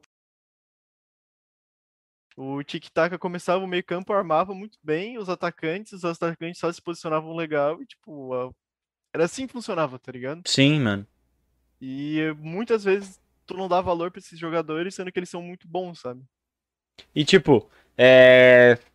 Cara, imagina se a, a própria a própria Espanha, na verdade, tipo, a Espanha em 2010 ela foi campeã porque os dois times, né? Tipo, a- o Real Madrid e o Barcelona, eu acho que era a maior parte do, dos dois times, tá ligado? E os dois Uhum. times sempre tiveram, tipo, bons jogadores, tipo, nesses quesitos, tipo, meio-campo, tá ligado? Zaga também. Então, tipo, imagina é, esses dois, em específico, zaga e meio-campo, se não tivesse na, na Espanha, tivesse, sei lá, um meia-boca ali, um cara que é segundo escalão europeu, tá ligado? Não teria Tipo, é vencido. né? impossível, é impossível tu Não ver um time sem, sem esses. Sem essas partes do time em alto nível, tá ligado? Isso é uma coisa que os técnicos sabem, todo mundo sabe, só que a mídia não, geralmente não relata, né? Tá começando agora a colocar, mas é muito pouco ainda. Geralmente que tu vê é atacante, cara. Multa do nada, irmão. Quando eu saio do OBS, tá ligado? Aí, tipo, eu tenho que responder o. Panda porque ele tá mandando um bagulho. Aí do nada fica mutado, saca? Mas Uhum. sei lá, vamos continuar, mano. É, sobre o que ela tinha falado ali de. É. que que ela... Cara, de álbum? Não, não era de álbum. O que, que ela tinha falado? Ih, ó, tá pescando aí na memória. Porra, não era álbum, também não era. Ah tá, de rivalidade, mano. Sobre rivalidade, tá ligado? No estádio, essas coisas que a gente tinha conversado com o próprio Gilson, mano. Tipo, é, eu acho que, tipo, tem que ter, tá ligado? Eu acho que seria impossível juntar os dois times, porque Não, não tem como. pra mim não faz sentido, tá ligado? Ah, eu, cara, se eu se juntasse o Internacional e o Grêmio, eu ia vender tudo que eu tenho no Internacional. Eu ia comprar, eu ia com o dinheiro, eu ia comprar tudo do Liverpool, ia fazer meu quarto todo do Liverpool ia parar de assistir futebol no Brasil. Era isso que eu ia fazer. É porque, tipo, não dá de imaginar, tá ligado? Tipo, como é Não que tem- é, vai. não tem como, sabe? Não tem como. Tipo, cara. ah, como é que vai simplesmente o time do meu coração se juntar com um time que eu tô, é, que eu jogo contra, tá ligado? Passei a Tipo, vida toda, toda não gostando, sabe? E também tem um negócio que, tipo, eu penso economicamente, tá ligado? Tipo, como é que vai viver os dois times, tipo, às vezes, exemplo, times grandes. Um tem Adidas, o outro tem a Nike, tá ligado? Tipo, essas coisas assim. Não tem como, tá ligado? Tem que ter um pouco desse negócio, sabe? Daí, Jimena, tudo bem? Eu tenho, a impressão, que- eu tenho a impressão que o meu Zoom tá, tá programado com certo tempo, daí ele cai. Não sei se vocês já perceberam que eu tenho caído no mesmo intervalo de tempo. Assim. É, eu É. acho que tem. Eu Cada acho que. 10 Não, mas não é nem tu, tá? É todos. A gente tá caindo e o Zoom, pra mim, nunca tinha acontecido isso. A gente tá estranhando demais também. Sobre isso. Tá, vocês estavam falando dos outros times, porque eu estava dizendo que a gente não torce para times assim que não precisa se preocupar, né? A gente torce para Havaí e Figueirense. Então, Havaí e Figueirense a gente nunca sabe como é que eles vão estar. É que a gente, a gente tava comentando que, tipo, é, eu acho que não daria certo essa coisa, porque a rivalidade, ela, ela tem a sua importância, né? A rivalidade, vamos dizer, sadia, né? Não, tipo, rivalidade de briga, essas coisas. Porque ela tem a sua relevância porque é um momento em que dois times da sua região, tipo, Uhum. meio que, sei lá, tipo, ah, tem, ganhou, o Figueira ganhou, pô, eu tenho que falar para as pessoas, tenho que dar uma brincada e tal. Tipo, ele tem uma relevância até nos momentos ruins, porque, ah, meu time tá ruim, mas eu ganhei um clássico, tipo, eu já posso, tipo, pum, ficar feliz de novo com o meu time. Então eu acho que é muito importante, sabe? Eu tava comentando com o Luiz também sobre essas coisas de marcas, sabe? Tipo, ah, é... às vezes acontece, claro, de, de- das mesmas marcas patrocinar rivais, mas às vezes acontece essas coisas de tipo, ah, um patrocina com uma marca, e aí patrocina com a É. outra, e fica essa rivalidade. Eu acho que é importante pro próprio futebol em si, sabe? Não sei o Uhum. que que tu acha sobre isso. É, enquanto tiver gerações é, vivas, assim, no sentido de com memória, né, lembrando da história, duas, três gerações, é, mantém-se muito essa, esse, esse senso de identidade de um time. É, tem a impressão que muitos clubes, né, muitas cidades fundiram clubes porque um por um tempo ficou fechado, né? Daí depois voltou, como tem clubes, por exemplo, o Próspera agora é um time que a, é, ficou um tempo fechado, né? Sim. Daí voltou novamente a funcionar. É, então, o Atlético de Birama, se não me engano, desistiu do campeonato há um ano atrás, dois anos, não sei se está na segunda divisão do Campeonato Catarinense. Então, tem times que às vezes ficam tempo sem, sem funcionar, e daí acabam se perdendo gerações, assim, não criam aquele, aquele sentimento de afetividade, de identidade. Mas Havaí e Figueirense, não, aos trancos e barrancos, eles construíram muitas gerações. Tem quatro gerações hoje em dia que torcem, assim. Tem a Sim. criança pequena, o filho adolescente, o pai e o avô, todo mundo vivo, né? Então seria muito difícil é, fazer essa fusão. Por isso que até hoje ela não, não foi possível, mesmo tendo momentos em que praticamente não existia. Eu lembro da década de 70 e 80, a gente quase não falava de Havaí Figueirense, a gente tinha É, outros o- times. Tanto que eu tenho outro time, né? Eu tenho outro time, ó. o Fluminense. Aí, ó. A verdade, eu queria mostrar a vocês, eu pensei que vocês iam perguntar para mim quando que eu comecei a pensar em futebol na minha vida, eu ia dizer, quando eu tinha sete anos de idade, oito, eu ganhei uma camisa assim. Não estou mostrando distintivo, né? Ganhei uma camisa Aham. assim, ela não tinha escudo, não tinha número atrás, era simplesmente verde, vermelho e branco. Eu já eu dei um usei- spoiler, não devia ter Eu falado. usei, eu usei aquela camisa até, até ela não servir mais. E Uhum. daí eu fui ver que depois ela era do Fluminense, então eu tenho hoje a camisa do Fluminense, está aqui. Todas as minhas camisas. Essa aqui é número 10, mas todas as minhas camisas são número 4, que eu uso Aham. minha- meu número e tal. Então, eu fui, eu, eu eu fui torcedora do Fluminense antes de ser do Havaí. Do Havaí é, é mais para cá, assim, quando já. Quando assim, minha mãe sempre torceu, daí ela, depois que se aposentou, começou a se aproximar do Havaí, começou a ser conselheira, foi lá e se tornou diretora social, dona Nesi Furlani, né? Sim. Nesi Nilda Brina Furlani, é diretora social desde o primeiro mandato do, do, do ex-presidente Zunino, já falecido, Sim. e a minha mãe continua fazendo o trabalho dela, agora menos, né? Porque ela já está com 83 anos, 84 anos, mas ela há muitos anos ela tem estado à frente da diretoria de é, social, hoje diretoria filantrópica, que eles chamam também lá do Havaí, fazendo as campanhas de agasalho, enfim. Então, daí, daí sim, 99, 1999 eu comecei a me aproximar também do Havaí, mas na década de 70 a gente só era só Flamengo, Vasco, Fluminense, eram esses times. Passava É, na gente- TV, né? Ah, passava então, daí ah, e por isso que aqui em Santa Catarina ah, praticamente todo mundo tem dois times. É, já em outros estados, quando é mais forte, eles só torcem para um time só. Eu lembro Sim. que quando eu fui estudar em Porto Alegre, que eu fiz o meu doutorado lá, recentemente, agora entre o ano 2000 e o ano 2004, Sim. eu perguntava para eles, sim, vocês não têm outro time para os torcedores do Grêmio do Internacional? Vocês não tem outro time, é só o Grêmio?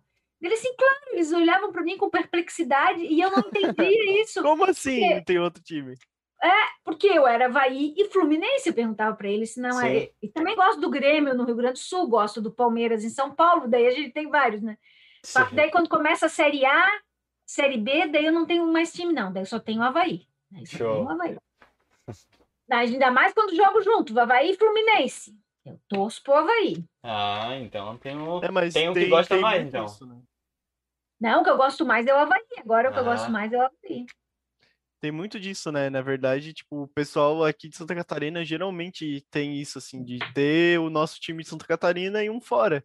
E porque justamente por isso, né? Por às vezes o futebol aqui ser um pouco mais fraco e também Uhum. por não, não passar sempre na TV. Aí, tipo, tu quer ver um jogo do time que tu gosta e aí tu não, não, não vai poder ver porque não, simplesmente não passa, sabe?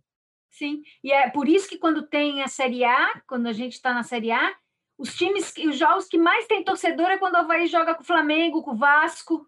Uhum, É verdade. Aí todo mundo, por exemplo, Havaí e Vasco na ressacada. O que tem torcedor do Figueirense que é vascaíno, já aproveita, né? Porque já vai torcer contra o Havaí e já vai também. Quando joga. Botafogo, né? Quem é Figueirense e Botafogo vão tudo sim nos jogos. A mesma Direto. coisa ao contrário. Tem muito torcedor é, que vai assistir os jogos. Eu nunca, eu sempre, eu quis ir assistir o Fluminense uma vez lá no Orlando Scarpelli, mas daí não fui também. porque daí era outro time, daí a gente nunca sabe, né? Faz tempo que eu não vou. No Havaí eu sei que eu sei que a gente vai, o Havaí é, tem muita tranquilidade, muita criança, muitas mulheres, né? Praticamente 95%, 98% da torcida de uniforme, que é uma coisa bem legal nos últimos anos, né? Por exemplo, todo mundo tem a camisa, é raro tu ver alguém que vai no campo sem camisas, mas mas é gente que está de passagem ou gente que volta bem do trabalho, mas é aquela coisa assim. Então lá eu sei que é seguro, tranquilo, mas mas nunca, mas por isso que são as torcidas, os jogos que mais tem torcida. É direto. Direto eu venho, tipo, ah, falando com um amigo, daí, tipo, né, hoje o Havaí não tá na Série A, né, mas é, o Havaí era o, daqui da região, é o time que tava mais, é, há menos tempo na Série A, né, e daí de vez em quando, tipo, ah, Corinthians, ah, daí ia lá um guri que torcia pro Corinthians e, e tal. E daí no, é, é tranquilo, tipo, mas normalmente são jogos que tem mais lotação, né? No, até no é. visitante, é. Corinthians, Flamengo, Vasco, uhum. são os que lotam, né? O visitante. Palmeiras, né? Botafogo, esses times assim sempre lota. Todo mundo quer sempre ver, né? Uhum. Muita gente. Grêmio também, internacional também, né? Grêmio Sim. internacional também lota bastante. E daí estão tudo lá. É, e hoje em dia, Gemina, a nossa geração, a minha e do Igor, a gente não tem, tipo, a gente tem os nossos outros times, né, de fora de Santa Catarina, mas a gente também puxou muito da Europa. Porque agora, tipo, Champions League, essas coisas assim, é muito acessível. Então, tu consegue, tipo, de qualquer jeito, tu consegue ver, se tu quiser ver. E aí a gente tem o nosso time do Brasil e o nosso time da Europa. Então, meio que mudou isso, né? Eu também tenho meu time lá, meu time que é branco, é, azul. É o Chelsea, ainda tem um leão de mascote. tudo a ver, né? Não, é tudo a ver. É o, o, Chelsea lá na Inglaterra é o Havaí. O Havaí na Champions League. É o Havaí da, do Reino Unido, né? É. Mas é, gosto, gosto é, é legal que a gente tá vendo mais futebol, isso é bom, né?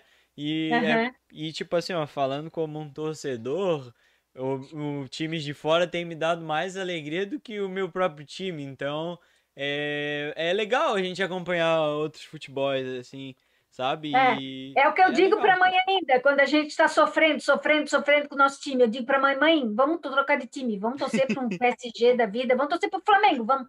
Flamengo, uhum. Flamengo ganhou as coisas ali. Vamos torcer para um time que dá mais alegria para a gente. A gente tinha que torcer para o Havaí, eu digo. é a mesma coisa o Figueirense, né? É aquela coisa, mas não tem jeito. É aquela mas coisa. Eu, Ó, pegou amor Igor... pelo bichinho, não larga mais. É verdade. Coitado do Igor, né? Porque ele sofre aqui na Europa também, porque ele é Figueirense e Barcelona.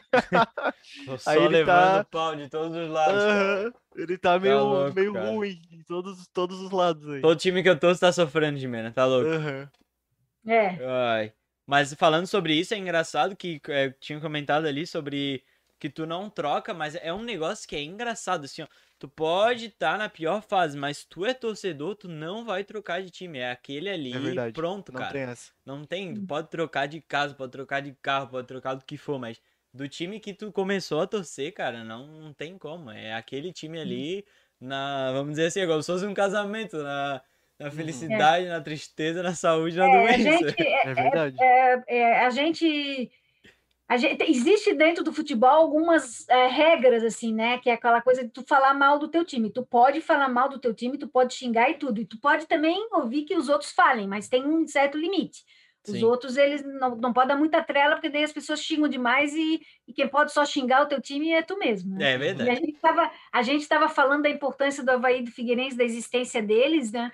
E realmente, é, para nós, não tem outro jogo mais importante do que ganhar do Figueirense, né? É, tanto que é o único jogo que eu fico, passo fisicamente mal. É, eu conto sempre a história de quando foi que eu deixei de assistir os clássicos. Né? O último clássico, pessoalmente, assim, estádio de futebol que eu assisti de Havaí Figueirense foi do ano de 2010. Foi no Campeonato Catarinense, acho que o jogo foi lá por fevereiro, março. O Havaí com time melhor, o Havaí em cima do Figueirense, em cima do Figueirense, 41 minutos, o Figueirense faz um gol. 41 minutos do primeiro tempo. O Figueirense faz um gol. Só fez o gol. Daí acabou o primeiro tempo, o Figueirense 1 a 0. Daí começou a me dar uma, uma dor no peito, uma dor no peito, uma falta de ar, uma falta de ar. Eu peguei, peguei a minha chave do carro dei para minhas amigas que estavam ali comigo, disse: pode ficar com o carro aí que eu vou embora a pé. Eu moro no Campeche. Eu não vou mais assistir o jogo. Daí eu peguei e saí no intervalo, deixei e fui andando com o meu radinho aqui, aquele sofrimento ouvindo o jogo, ouvindo o jogo aqui no radinho, ressacada e eu indo, andando, andando. E o Tavares, andando. Quando eu estava passando ali em cima da ponte do Rio Tavares, aquela ali onde fica o viaduto, pum, Havaí empatou o jogo. Foi uma emoção, eu continuando andando. Gente, eu levei duas horas e dez minutos para chegar em casa no Meu. Acabou o jogo um a um. Acabou o jogo um a um. Lá quando eu estava perto da ponte do Rio Tavares, eu passando por uma casa, sai um cachorro correndo, me dá uma dentada na perna, um cachorro preto e branco. Caramba. Cor do Figueirense. Ó, que eu tô falando tudo, é verdade, tá? Cachorro do Figueirense. tudo que eu tô falando é verdade. Me, do- me dá uma dentada na perna aqui, eu saio, continuo andando, tô andando ali, vira a curvazinha, passo na frente do terminal de ônibus ali naquela escola e indo pro Campeche. Quando eu tô passando na frente do terminal de, de ônibus, eu olho pro chão uma nota de 20 reais. Só lembrando, 2010 o Havaí foi campeão e foi bicampeão. E a nota era de 20 reais. Só para ver as coincidências. Eu digo que isso é coincidência, né? Sim, É, sim. Tudo coincidência. Não, é sério, gente, é coincidência. Peguei a nota de, e fui, fui para casa um a um. A partir desse dia, então, em 2010, o clássico um a um, nunca mais eu vou no campo assistir Havaí Figueirense. Porque eu sei que eu posso ter um negócio lá. Porque a pior coisa que tem pra gente é perder pro Figueirense. Não podemos perder pro Figueirense. Olha, Figueirense nós temos que ganhar. não, e é, é, É, só bem vitória, isso. né? É bem isso. É, é- Uhum. Parece que o time pode estar na lama, mas tem que ganhar o clássico. É, parece que é, é um campeonato à parte, assim, né? E tipo, Uhum. Conta e quer ver quando passa na TV, né? Ah, tem 300 e não sei quantos jogos, 122 vitórias pra um, 120 e não sei quantos pra outro, não sei quantos empates. E aí, tipo, É. sempre fica nisso, né? Ah, tem um que mais ganha tudo. Porque realmente é muito importante o clássico. E Jimena, falando sobre clássico, eu fui, eu sou um cara que o meu pai, tipo assim, ele sempre foi de de falar sobre isso, de não querer ir no clássico e tal. Então, pra gente ter noção, eu nunca fui num clássico. Eu já fui no estádio. Ano passado eu era, era ano retrasado na casa. Eu era sócio e tudo, mas eu nunca tive a experiência de ir em clássico. Eu não sei se foi muito medo que me botaram em mim ou se ou se era É. viagem, mas assim, eu nunca cheguei em clássico, sabe? De- Mas é de medo de quê? De violência, assim? De, de ter briga? violência, né? É isso. Ah, sim, sim. Não, eu tenho medo mesmo é de a gente perder. Pior coisa que tem é tu tá na- no estádio de futebol, sentadinha na tua cadeira, e tu olha lá na curva a torcida adversária comemorando um gol. Todo, todo estádio em silêncio, e tu olha aqueles danados lá, tudo pulando, comemorando o gol, olhando para tua cara e rindo de ti. É a pior coisa que tem na hora que, que sai o gol. Mas eu, eu não queria ver o clássico por causa que eu passei mal, de nervosismo mesmo. Sim. Porque hoje eu ando, eu ando muito nervosa, é, é, assim. Tem jogo que é engraçado o futebol, tem jogo que deixa a gente mais nervosa, outros menos. Mas é, eu, eu nunca mais aí fui em estádio de futebol ver clássico. Eu vou em todos os jogos, mas o Figueirense não. O Figueirense eu fico em casa, fico dando volta, levanta. A minha mãe é que diz que a minha mãe fica nervosa, ela levanta, diz que vai arrumar as coisas, começa a arrumar a gaveta, começa a mexer nas coisas e tal. Eu fico ali, dou uma voltinha aqui, depois eu volto. Agora, uma, uma, uma coisa interessante em relação a essa coisa da gente ter. É de não gostar de perder para o Figueirense, né? Vocês lembram do, da final de 2012, né? Que o Havaí ganhou. O Havaí foi campeão em 2009, 2000 e 2010. Daí, 2011, o Figueirense, acho que foi campeão. E 2012, aquela final que o regulamento era por saldo de, de gols. E o primeiro jogo na ressacada, o Havaí ganhou de 3 a 0. Eu estava aqui assistindo aqui, né? 2012, eu já não ia mais em campo. Aqueles 3 a 0, gente, quando deu aquele gol, o último, o terceiro gol que foi de falta que o Kleber Santana fez, eu olhei assim e disse, não é possível, 3 a 0, conseguimos fazer 3 a 0 num campeonato que é saldo de gol, não é ponto só, que bastava o Figueirense ganhar e tal. Não. Daí a, CBN Diário me chamou para uma entrevista para fazer, para conversar entre o segundo jogo, o segundo jogo ia ser do Figueirense, Figueirense que, no mínimo, fazer 3 a 0 e tal. Então, ele fui representante do Havaí para conversar. Daí, todo mundo lá, tal, falando do jogo, o que achava. No final, eles, óbvio que eles perguntaram qual é o placar, né? Para cada um dizer qual que acha que vai ser o placar. O rapaz do Figueirense cheio de segurança, ele disse assim: 5 a 0 para o Figueirense vai ser o jogo. 5 a 0 para o Figueira. Nós vamos ganhar, vamos ser campeão. Daí eu fiquei pensando cá comigo, ah, essa coisa de futebol, né? Vai, é, a, gente, a gente acredita e não acredita, né? Nunca é bom contar com a coisa já feita. Eu, daí todo mundo dizendo, os dois figueirenses que falaram disseram que iam ganhar. Chegou na minha vez, eu disse, ai, gente, olha, não gosto muito de dar placar, mas eu acho que vai ser um 2 a 2 o jogo. 2 a 2 O jogo o Havaí ganhou de, de 2 a 1 né? Ou 3 a 1 de novo. É. O Havaí ganhou de novo lá. Ganhou uhum. também. Não, mas tava então, confiante, então, assim, tá louco? Oi? Tava confiante, ele 5 a 0 Tá louco? Mas é o que o Figueirense precisava, o Figueirense precisava isso tudo. Ele ah. porque tinha saldo de gol, não bastava ganhar de um. É que assim, ó, eu sou um agora. torcedor, mas eu sou um torcedor realista, então nunca que eu ia, nunca que eu ia chegar assim e falar assim, ó, oh, 5 a 0 em Figueira. Uhul! Não, eu sei que não vai chegar. Não, mas tu tem que acreditar que a gente, é. a gente a gente a gente se ilude, a gente quer que o time faça isso. Mas, é, mas, mas, e eu tenho uma coisa, eu não conto com vantagem, eu prefiro ser modesta do que, que eu acho sempre que isso vai atrapalhar, sabe? É melhor é. não ficar contando com a coisa, que isso aí daí depois não dá certo. Já aconteceu quantas vezes, né, de virar a gente brinca muito da coisa da mandinga, né? Do, uhum. a, a, o torcedor de futebol é engraçado, porque a gente quer acreditar que alguma coisa dá certo. Então, tu Sim. quer acreditar que a tua camisa é a camisa da sorte, ou então é a meia que tu tá usando, é ou verdade. então é um cacuete que tu tens de fazer, de começar o jogo, enfim. A gente precisa disso, porque é um aliado para ajudar a gente a se acalmar, porque a gente tem que ter um calmante na hora do jogo. A gente tem que acreditar que a camisa que está usando é que vai ajudar a fazer aquele gol. então, nós, eu e a minha mãe, nós estamos com a nossa camisa da Mandinga, eu digo. Nós já estamos nesses jogos do Catarinense toda usando a mesma camisa. E daí eu já disse para a mãe, mãe, tu cuida dessa camisa aí, que tem jogo agora, nós vamos usar essa camisa até o final. Ela, Vai, quando, se ela quando ela tá tudo certo, a gente usa.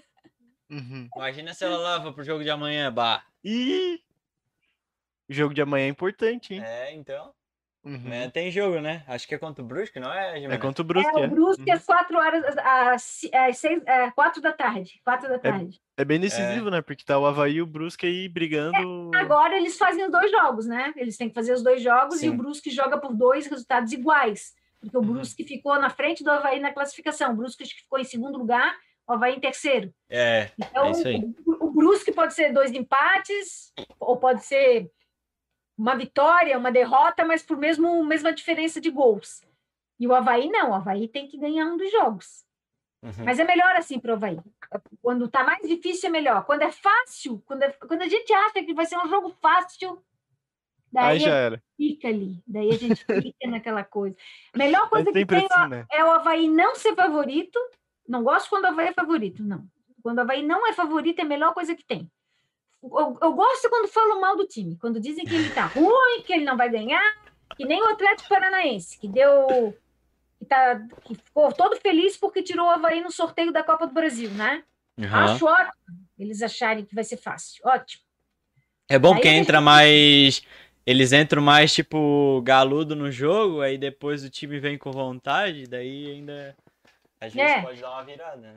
É que às vezes eles entram confiantes demais e estão um pouco afoitos, né? descuidados, Sim. assim. Eles uhum. acham que vai estar muito fácil, e daí vai lá, vaizão, contra-ataque, tum, tum, tum, e faz o gol. Quer dizer, fazer o gol é, é, tem sido uma dificuldade aqui nesse Então, mas então esse time tu não tem gostado muito. Como é que como é que não, tá a relação eu, eu com esse time? Sempre, eu sempre digo que ele é nítido o crescimento do time, né? E que tudo passava também muito por entrosamento. Sim. A gente tá vendo que agora eles estão mais entrosados, agora eles estão tocando menor, melhor a bola, errando menos. Agora a gente vê que eles, eles vão em jogada, né? Eles, eles fazem um, dois, um pega a bola, toca, o outro corre, eles recebem. A gente vê que isso, esse entrosamento está melhorando. E eu, por isso que eu digo sempre que é importante os campeonatos estaduais, né?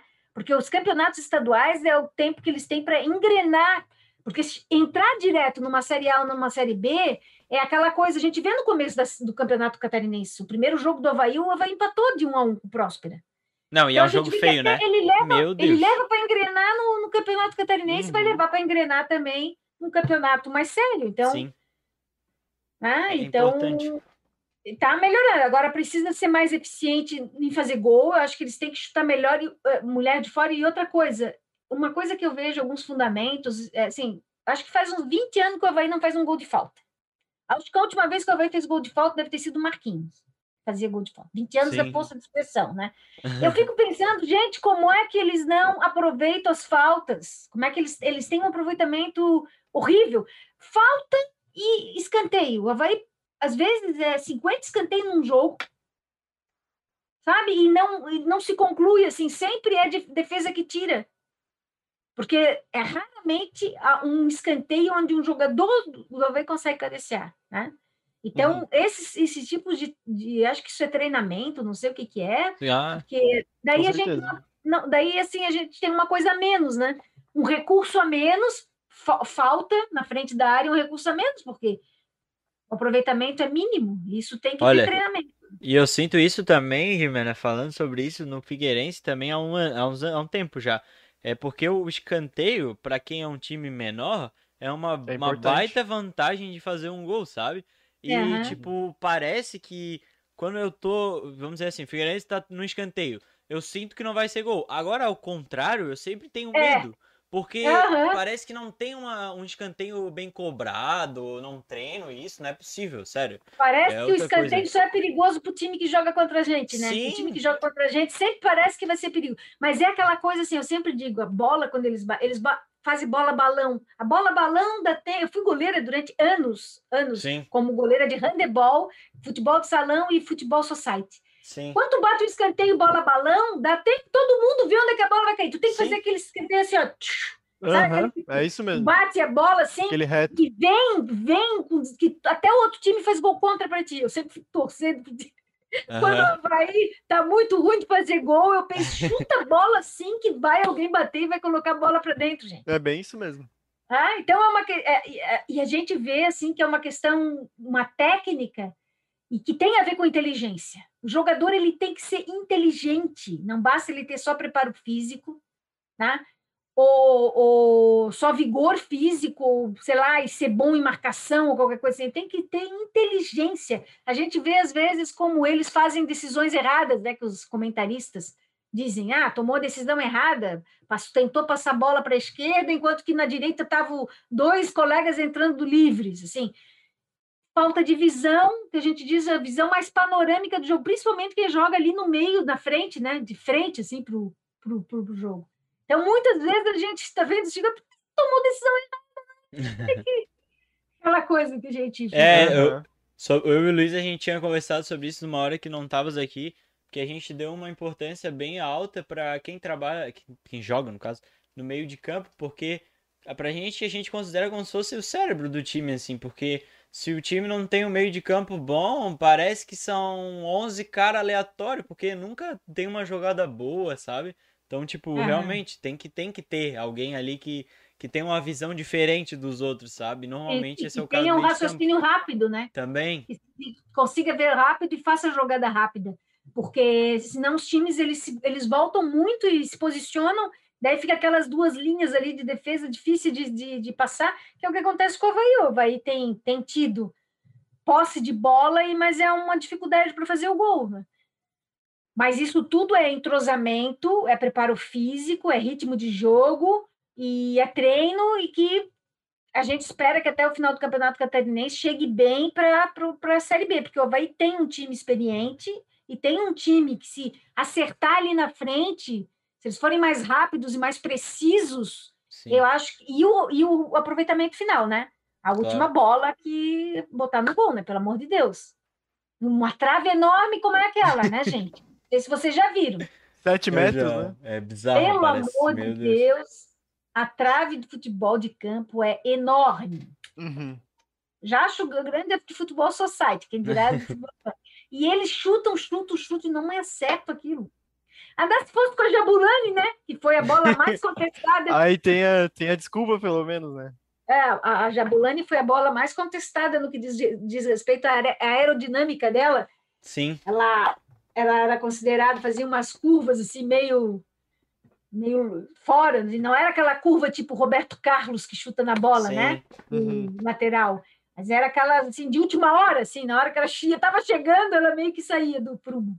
É, eu já ouvi falar que tem, é, eu acho que eu vi no, no Flow, se eu não me engano, que era com o Danilo Avelar, um jogador, que ele falava que é bem complicado isso de bola e de lugar, porque cada campeonato tem uma bola, e às vezes quando tu tá jogando, tu joga quatro campeonatos em duas semanas, aí tu tá jogando com a bola do Brasileirão, com a bola da Copa do Brasil, com a bola da uhum. Libertadores. E aí, tipo, tu tem que meio que acostumar e cada bola tem um, um jeito. A Série B é outra. A Série B tem uma bola diferente da Série A. É? Então. O campeonato é catarinense, mas é aquela coisa. De, de uns tempos para cá virou a coisa do. Não sei se eles têm contrato com. Tem que fazer bolas diferentes, enfim. Hum, mas todo, todo campeonato lança uma bola diferente. É, eu não tinha parado para pensar nesse sentido aí que o Igor falou, porque, cara, se, se tu não padroniza a bola é muito difícil. Às vezes tu vai fazer um lançamento, tu bota uma força e ela chega ou muito Mas ela, longe, ela tem padrão, ela tem um padrão da FIFA de diâmetro e de peso, né? Ela tem um padrão. Só que às vezes é o conteúdo dela e a tecnologia é, interna da bola, como que ela é feita, as camadas que ela tem. Exatamente. Não esqueçam uhum. que quando a gente olha um pouco da história do futebol, a gente acredita os, os ingleses no século XIX, 1800 e pouco, é, 1823, se eu não me engano, quando eles se reúnem para fazer as regras do futebol, mas se tu for ver bem na literatura, tu já se diz que até 4 mil anos antes de Cristo, no Japão e na China, acho que jogavam um jogo meio parecido e eles faziam a bola de fibra de bambu. Nossa. Né? Então, a, a, bola era uma coisa de fibra de bambu. Mas não precisamos ir tão longe. Se a gente for mais assim, no início do futebol, eram aquelas bolas de couro pesadas que não uhum. tinham nenhum mecanismo de retirada de água, por exemplo, em dia de chuva. Elas funcionavam como uma grande esponja, que quando molhada ficava uma coisa pesada, uhum. né? Tu imagina como devia ser difícil jogar futebol com um dia de chuva. Hoje as bolas têm todo um sistema de se manterem completamente isentas, elas, elas têm dentro delas uma camada grossa, assim, que parece um isopor, é, mas não é, é uma esponja porosa e outras camadas, não sei o que, que absorve impacto, que não deixa entrar água, costura, costura que tu não vê, uma coisa assim, bem uhum. cheia de gomos. É bem legal olhar na, na, no site da Adidas os, as, os filmes que são feitos mostrando a bola como é por dentro, assim como é que ele, é a construção da bola. Ela é até, ela tem um lado de, de, de indústria de produção, como a gente diz, linha de montagem, mas ela tem um final assim bem artesanal. A hora que coloca coloca aquelas pastilhas assim que vão dando aquelas partes da uma pessoa vai colocando, vem a Sim. coisa na máquina da costura, porque ela, elas são todas cheias de, de pedaços, né? Uhum. É, outra, outra coisa interessante do esporte, né? Os esportes com bolas são. Tu vai ver desde a bola de ping-pong até a bola de futebol, ou de futebol americano, ou de golfe, cada uma tem uma tecnologia e tem a ver com performance no próprio esporte. Né? E vão evoluindo, vão mudando. Ô, Jimena, e a tua, hum. teu início, assim, tua paixão pelo futebol, então, como tu falou, veio pelo, pela camiseta que tu ganhou, e aí depois tu começou a ver, então, ou foi incentivo eu, do pai, eu, eu da mãe? Gostava, eu gostava de futebol. Vamos, vamos lembrar que quando eu era criança, eu nasci em 65. Eu, eu lembro de ter visto a Copa de 70 na televisão, em preto e branco, onde eu morava, tinha cinco anos, e também porque na Copa de 70 no dia que o Brasil jogou contra a Romênia, minha irmã mais velha, Jerusa, foi atropelada. E eu lembro que ela daí foi levada para casa, né? Ela também tinha sete anos, ah, oito anos, um ano mais que eu. E me lembro das pessoas indo lá em casa, televisão ligada, porque estava todo mundo meio de olho no jogo, no rádio, que tava, era preto e branco. Uhum. É, mas, assim, eu jogava futebol com os amiguinhos, assim como praticava outros esportes, né? Sempre pratiquei vôlei, handebol, basquete, quando eu fiz a universidade, por exemplo, precisava fazer só quatro práticas desportivas, eu fiz oito. Até judô eu fiz, que eu gostava de fazer. E também aqui, recentemente, eu tinha um time de futebol aqui, feminino, é, aqui no Campeche, enfim. Mas começar a se antenar com, com, com futebol mesmo foi na Copa do Mundo de 74, e daí eram poucas as televisões coloridas em Florianópolis. É, eu tinha um tio né, que tinha uma televisão, então a família toda se reuniu lá para ver. Me lembro que eles diziam as crianças tudo sentadinha no chão, assim. Então nós tudo sentadinha na frente da televisão, era uma televisão Philips que ela tinha uma caixa uma caixa de madeira, tu abria assim aquela coisa de madeira da televisão, e me lembro que uma coisa que me chamava atenção é que ela tinha no canto é, inferior direito quatro pastilhazinhas coloridas, três pastilhas coloridas, uma verde, uma vermelha e uma amarela, que era a referência de cores, assim. E aquilo eu achava legal, porque ela parecia uma pedra preciosa, era uma pastilhazinha. E assisti, assistimos a Copa do Mundo da Alemanha de 74, e daí pronto, daí começamos a ver as Copas. E se vocês me perguntarem qual é a maior tristeza assim, em Copa do Mundo, em Copa do Mundo não, no futebol brasileiro, eu diria que é a Copa de 82, que é a Copa que eu tenho lembrança em 82 na Espanha, que era assim dado como certo a melhor seleção do mundo, jogadores como Sócrates, Falcão, Zico, é, Júnior, era certo que o Brasil ia ser campeão de 82, a decepção foi foi enorme, assim, né? Eu diria que no esporte brasileiro também se compara quando o Ayrton Senna morreu, né? que eu acho que foi impactante para todo mundo que viveu aquele momento. Mas daí sempre tive essa coisa com futebol, e daí, como eu disse, quando resolvi fazer coleção, comecei com o álbum de figurinha do Havaí, e depois 2005 e depois resolvi fazer as coisas de Copa do Mundo, que também acho, acho mas não é tudo de Copa do Mundo, tá, Sim. gente? Aquele tipo aquele futebol brasileiro que cara, era tipo lindo de se ver, tá ligado? Sempre tinha uns caras driblando e tal. E tipo, na mesma época, né, o futebol europeu tava começando a já, né, melhorar porque eles estavam começando a entender que, cara, tu não precisa ser o melhor, mas tu precisa saber se defender bem, tá ligado? Tipo, essas coisas assim, saca? E aí, uhum. tipo, isso começou a fazer uma diferença absurda nos níveis, tipo, de futebol, tá ligado? E aí foi, tipo, vamos dizer assim, é dito como, tipo, a morte do futebol, tipo, brasileiro no seu estilo raizão, tá ligado? Tipo, de uhum. jogadores, dribladores e pá e tal. E, pô, eu fiquei de cara que, tipo, ela ia começar a falar e eu ia... Nossa, tava felizão pra falar, mano. Mas, Mas é interessante. Fala voltou aí, pô. É um, é um livro bem legal, mano. Tipo, ele vai desde o início do futebol, não do início do futebol, tipo, lá como ela falou, que daí eu, eu, tipo, eu até já ouvi falar sobre isso, que teve um outro estilo de futebol, mas sim o futebol na Inglaterra, tá ligado? Uhum. Que começou com os operários, papapá, aí vai passando o tempo, começa, tipo, tipo, tem um capítulo que fala sobre impedimento, tá ligado? Tinha alguns times que não entendiam o impedimento, e aí vai, vai passando, tá ligado? Tipo, ah, eles começaram a falar, tipo, ah, pô, tem que se preparar com o impedimento, mano. Tipo, não tem como, tipo, tu não. não o campeonato tem a regra e tu não se adequar a ela, tá ligado? Aí Sim. vai indo, pá, daí os times começam a, a mudar esquema tático por causa do impedimento. E aí, pô, é muito interessante, mano. Muito interessante toda a história, tá ligado? Vários estilos Qual... de futebol. O que que tu tá comentando?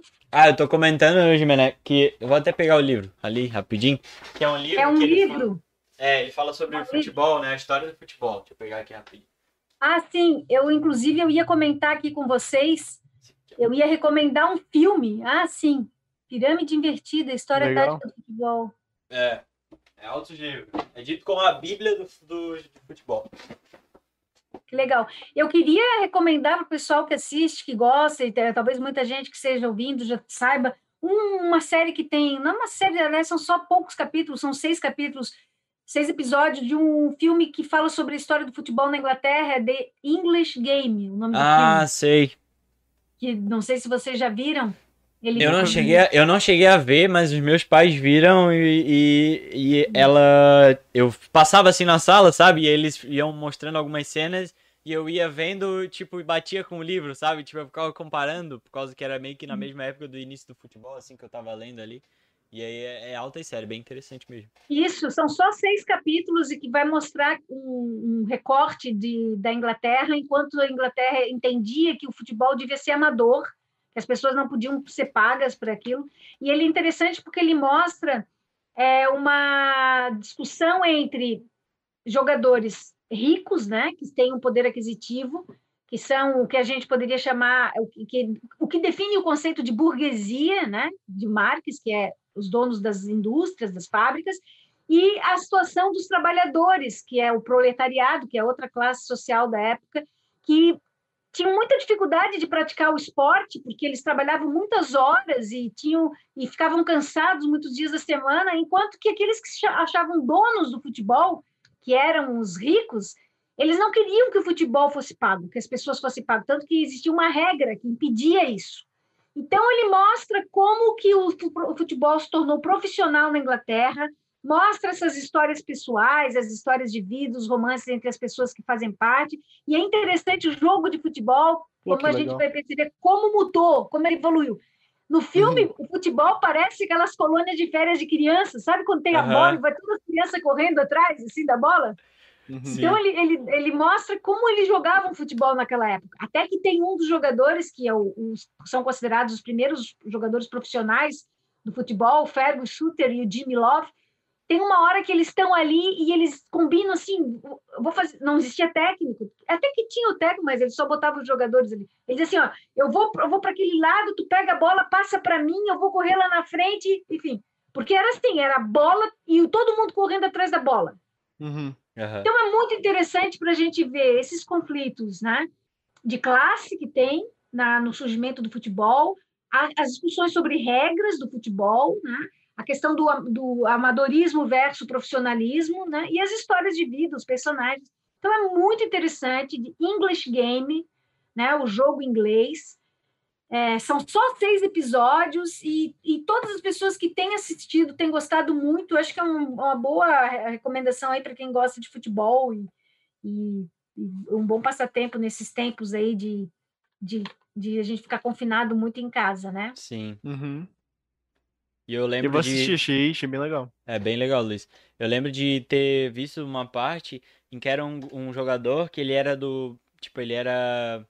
Ele trabalhava numa, é, numa fábrica, só que ele Uhum. jogava muito bem. Então, ele, tipo, começou a receber proposta de outros times que pagavam melhor. E os times eram formados com jogadores que, tipo, tinham dinheiro já, né? Não, não precisavam daquilo. E aí, Isso. tipo, deu.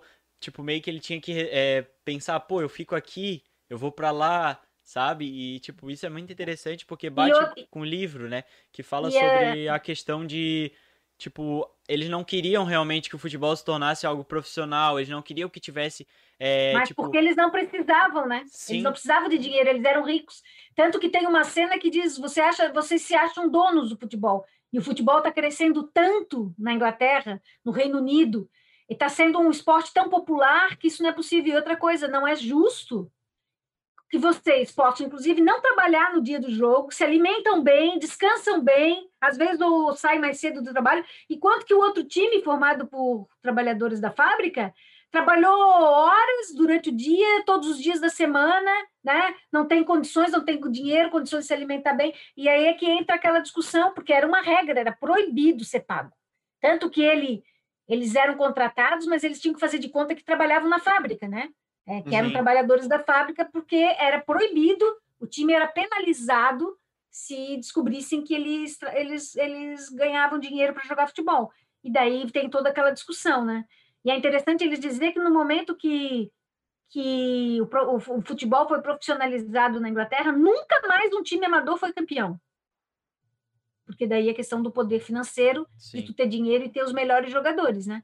Tu tem o dinheiro e vai ter os melhores jogadores para o teu time. Então é, é interessante essa coisa do é, é, assim de como até no esporte tu tem vários contextos, né? Tem o contexto econômico, contexto social, vários contextos que definem assim essa coisa da, das relações de poder, de quem toma decisões, né? De como s- considerar a realidade do outro, como as regras são feitas, enfim, né? Então é bem É. interessante, bem legal de ver. É bem interessante porque eu também lembro que é, quando eu tava lendo, tinha um negócio que os próprios ingleses eles não queriam que o futebol mudasse, eles queriam que fosse o futebol no estilo deles. Em outros lugares o futebol já estava se desenvolvendo também. E eles começaram a priorizar o passe, é, trabalhar em time. Só que eles queriam que isso não acontecesse, eles queriam que continuasse o futebol de um jogador, que ele viesse da defesa até lá no ataque fazendo gol, porque eles consideravam isso mais bonito. Só que Aham. foi, foi, é, isso foi sendo um problema para eles, porque por eles não se mudarem e os outros estiverem evoluindo, quando eles jogavam contra os outros times, eles levavam tipo de goleadas, porque os outros times tinham um esquema tático que dava tipo muito mais certo que o deles, né? E, e isso foi muito Aham, aham. interessante de, de ler sobre isso também. E daí, é, depois eu fui fazer umas pesquisas sobre essa coisa da evolução do futebol. A gente vai ver que é, é, é 1848 que na Universidade de Cambridge eles criam as regras do futebol. Eles até 1909, os jogadores do mesmo time usavam o mesmo uniforme. Hoje em dia não pode o goleiro, o goleiro tem que ser diferente, né? Então, uhum. até árbitro só começa a existir em 1871. Depois, árbitro usando apito é a partir de 1878. Disputa de pênalti só começa a existir a partir de 1890. E tem uma coisa interessante na, no jogo, nesse filme, que tem uma hora que eles estão jogando e a, a, o jogo acaba. Daí eles, eles, os jogadores adversários, eles conversam assim, é, mas nós não combinamos isso, o horário, até quando ia o jogo, porque acaba empatado e eles Sim. não combinaram se ia ter prorrogação, porque não existia pênalti na época. Sim. Daí eles simplesmente disseram, não, o jogo acaba agora, nós vamos continuar no outro dia. Eles queriam prorrogação. E, mas os ricos disseram, não, o jogo vai continuar outro dia. Daí o que, que acontece? O pessoal, o operário, eles iam ter que voltar outro dia, pegar trem de novo, gastar dinheiro, porque para os ricos era conveniente acabar o jogo naquela hora, né? E marcação da área, marcação do pênalti, só em 1902. E uma outra coisa interessante nesse jogo é que não tem trave, quer dizer, tem trave, mas não tem rede. É, é. só uma coisa assim. E não tinha marcação de, de área. Uhum. Eles sabiam o limite do campo, mas ele não tinha marcação de, de, de, de laterais, de, de, linhas de fundo, não tinha nada disso. Enfim, gente, mas é um passatempo bem legal e com muitas, muitas aprendizagens sobre a história do futebol. É muito legal. É, essa série é, ela é muito boa, porque a gente, a gente começa a ver que é, é normal esses, vamos dizer assim, tipo, eu vou dar um exemplo, é, treinadores que têm um estilo tático que ele está ultrapassado, isso acontece, só que forçam eles, e aí começa a chegar pessoas novas, que começam com ideias novas, e aí vai mudando. Então é uma, é uma coisa natural esse processo. E, e tu pode ver na história do futebol que isso aconteceu muitas vezes. E é muito uhum. legal é, a gente aprender sobre isso. Na história também, a história normal, a história do mundo, etc. A gente também é interessante perceber que tem vários ciclos que se repetem, assim, meio que parece que é uma coisa natural, sabe? Eu acho isso muito uhum. legal aprender sobre a história do futebol, do, do que for. Bem show de bola. Uhum. E, Jimena, a gente queria saber é, que a Selma, né, que foi a pessoa que me passou o teu contato, ela tinha uhum. comentado que tu, tu ou tua mãe, eu acredito que seja tu, é sócia conselheira do Havaí. O que, que seria isso? Que, além de sócia conselheiro, é que a gente junta os dois.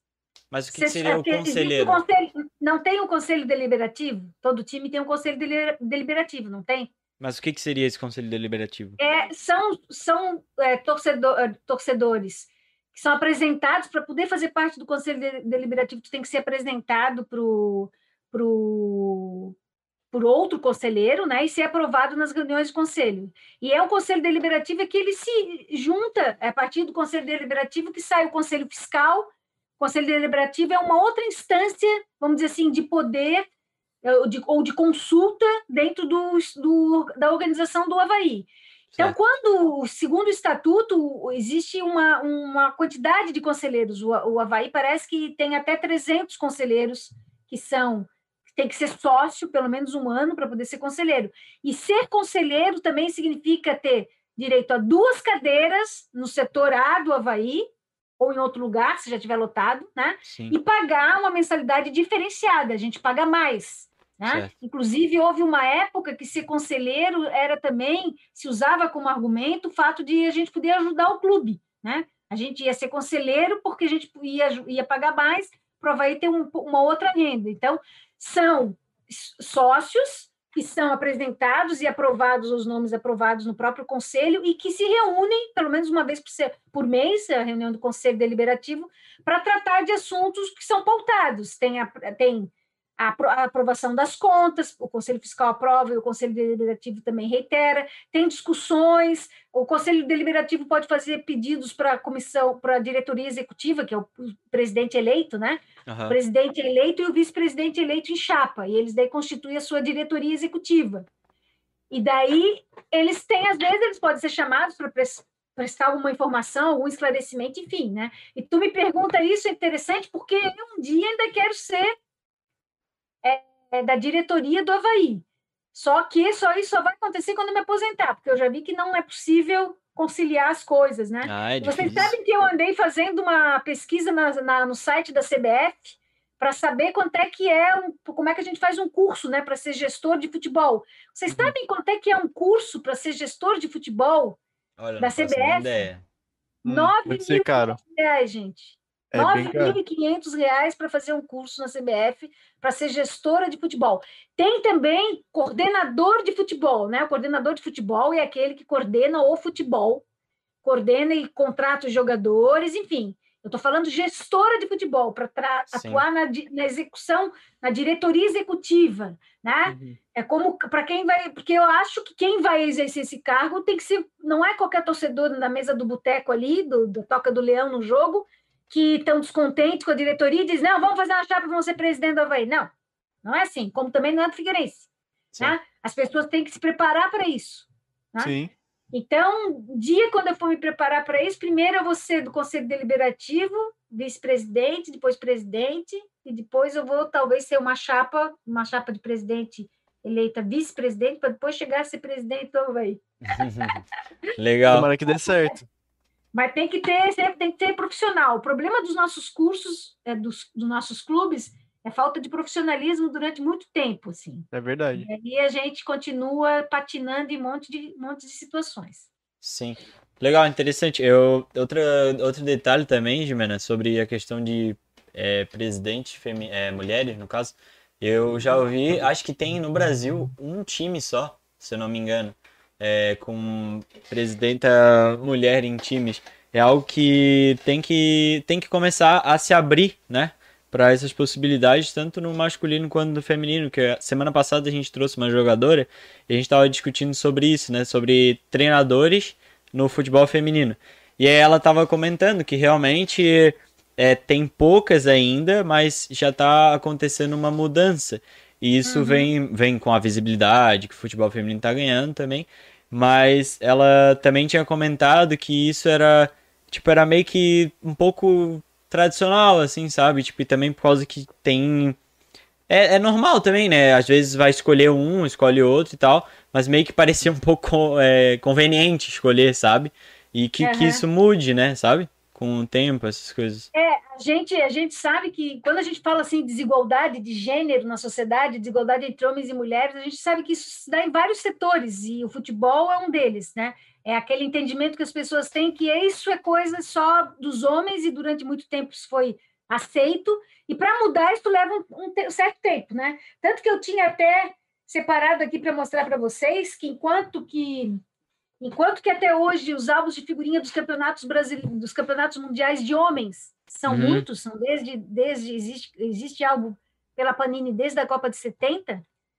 As das mulheres são só esses esses três daqui. Esse aqui não. Bota um pouquinho mais três. pro lado aí. mundial.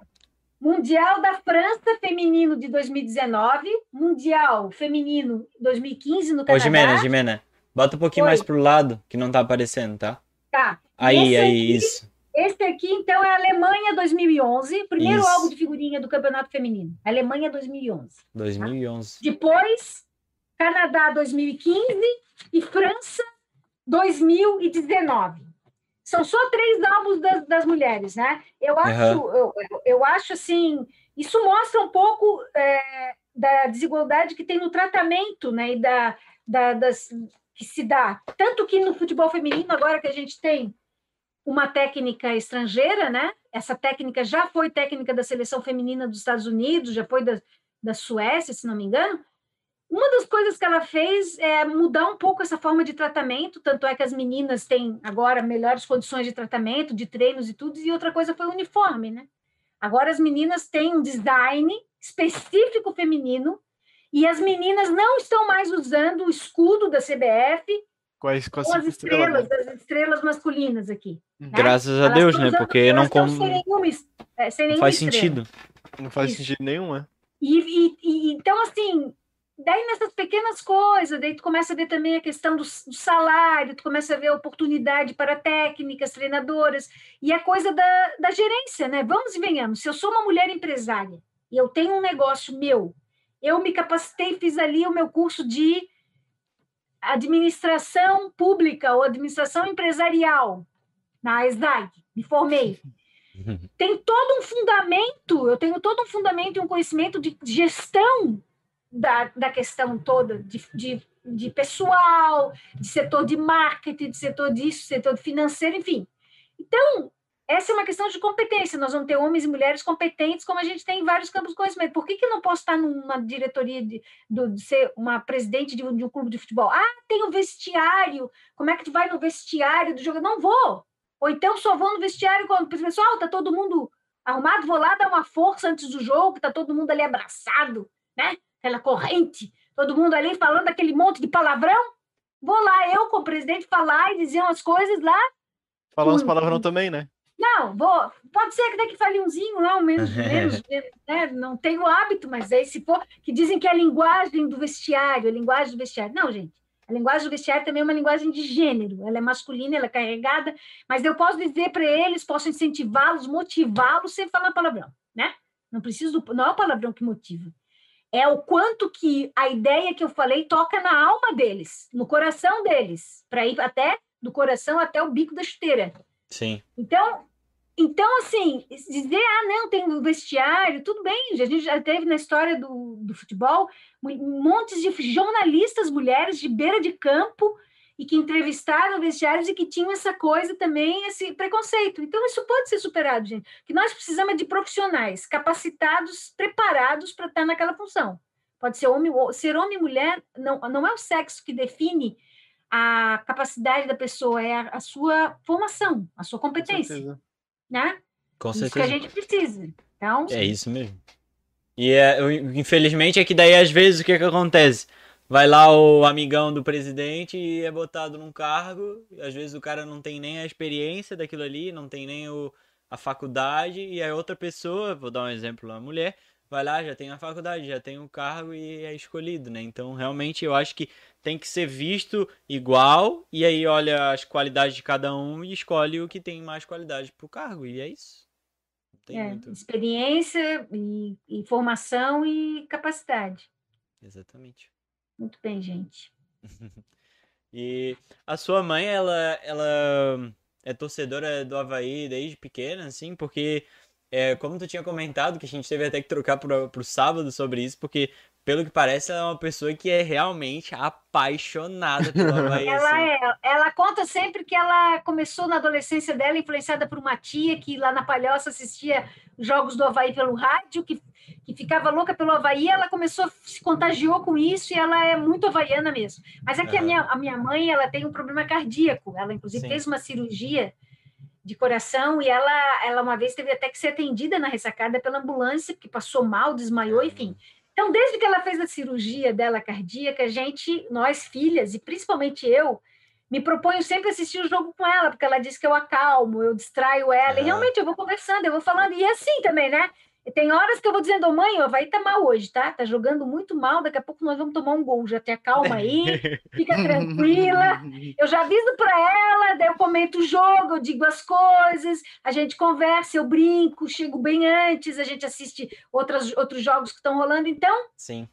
eu, a partir do momento que ela foi operada, e que foi- a cirurgia dela foi, acho que já faz uns dois anos ou três anos, eu sempre tenho, eu sempre vou na ressacada assistir jogos com ela, sempre que dá, né? E na maioria das vezes. E quando eu não estou indo lá, eu peço para minha outra irmã, Jamira, ou meu meu cunhado, Marcelo, ficar junto com a mãe. Tem que ficar junto com ela para ver. Porque se ela começar a ficar nervosa, vermelha e não sei o quê, tem que tirar ela de lá. Então é por isso, né? Mas ela é, ela é realmente, ela fica mais nervosa do que eu, ela começa a ficar nervosa, começa a andar de um lado para o outro, enfim. Aquela coisa da gente. Mas eu digo para ela, mãe, olha, a gente tem que entender. é, depois de tanto sofrimento que tu vai tendo, tu já sabe como é que é o mecanismo, né? Exatamente. É todo ano aquela, sabe, é todo ano aquela coisa, a vida da gente não muda em nada, o mundo não fica nem melhor nem pior se o Havaí ganha ou perde. Não sei por que que essas pessoas piram. Uma coisa é tu. Uma coisa é uma coisa tu torcer, tu vibrar, tu se emocionar, outra coisa é tu fazer da tua vida aquilo, né? Brigar com os outros, É verdade. sabe? Brigar com os outros, uma coisa, sabe, que não. As pessoas que brigam se matam por causa do futebol, isso daí não. Nada Daí bem. a coisa não tá, não tá legal, as pessoas não estão sabendo curtir. Sim. Que interessante, assim, você é, manter meio que uma tradição, né? De estar Uhum. lá sempre. Isso é muito bonito e é muito legal. É, sobre outra coisa, a tua mãe, ela trabalha com a parte social do Havaí. E o que que seria isso, assim? Então, é uma das diretorias que tem o Havaí. O Havaí tem a diretoria social, por estatuto, e, e a diretora, assim como os outros diretores, são escolhidos pelo presidente e vice-presidente que foram eleitos, né? Certo. Então, ela, desde que o, que o Zunino, o Zunino foi o grande presidente que a gente teve, teve dois mandatos, acho que ela está nesse trabalho, é um trabalho voluntário, gratuito, onde ela não ganha nada, ela e ela então organiza, ela organiza os, as mascotes, porque mascote é substantivo feminino, né, gente? Não é o mascote, a gente fala o mascote porque é, tem esse costume, mas é a mascote, mas, mas a gente não tem costume, então provavelmente, é, embora seja regra gramatical, mas a, gente, o uso já, já mudou. Ela organiza todas as campanhas, é mascote, é a, mas, a mascote, sempre. Caramba. Então, a mascote do Havaí é um leão, né?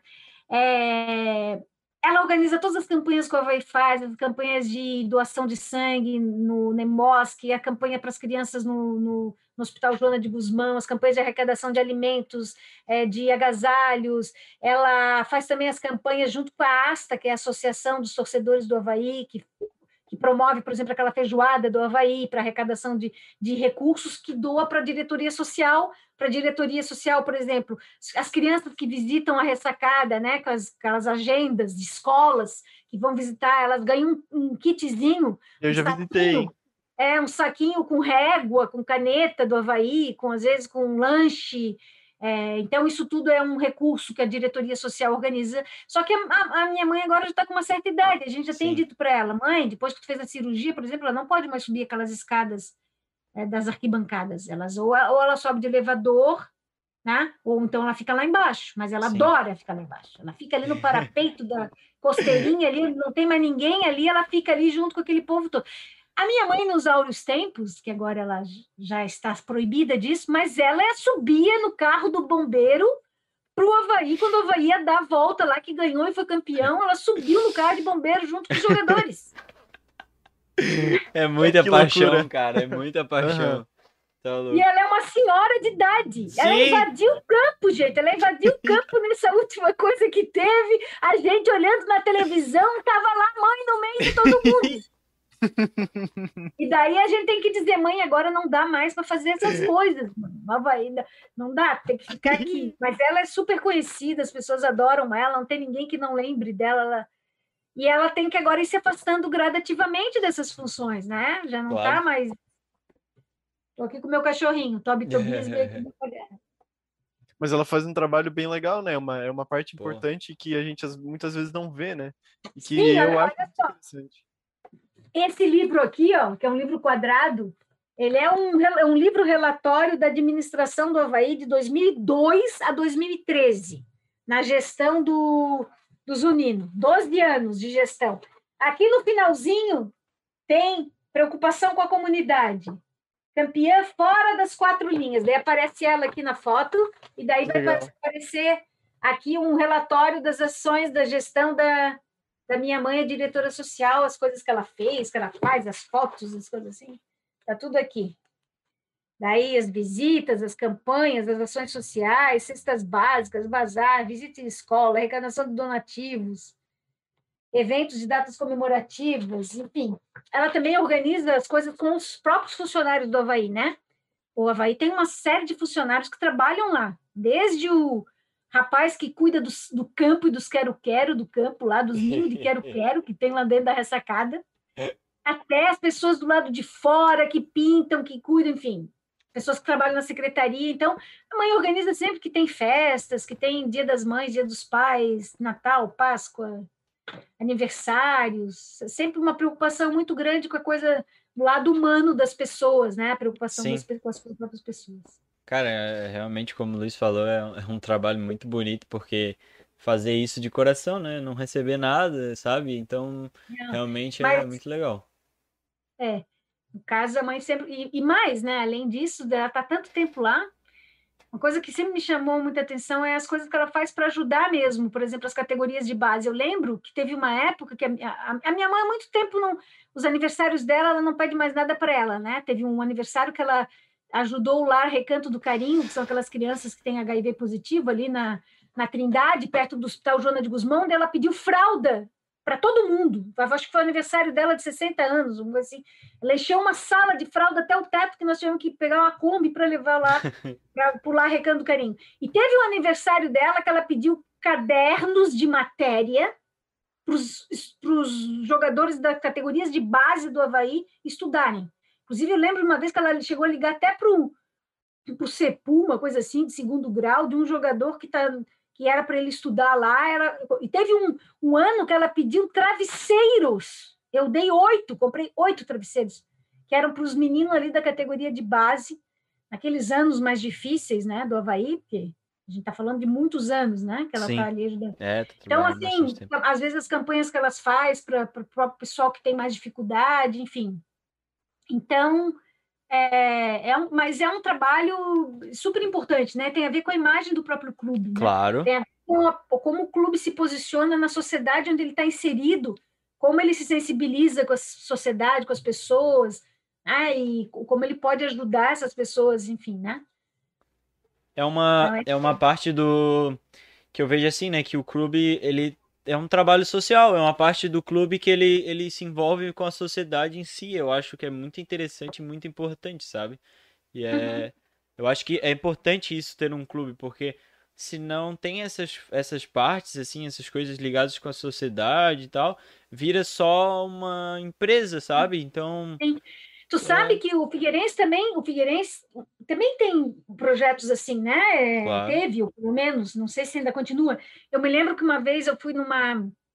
Eu faço formação de professores na de educação infantil, então eu é, tenho todo ano, eu vou muito nas creches fazer a formação, eu faço lá nas creches. Eu fui uma vez fazer uma lá no Estreito, numa, ali perto da perto ali da cabeceira da ponte. Agora eu não me lembro bem o nome.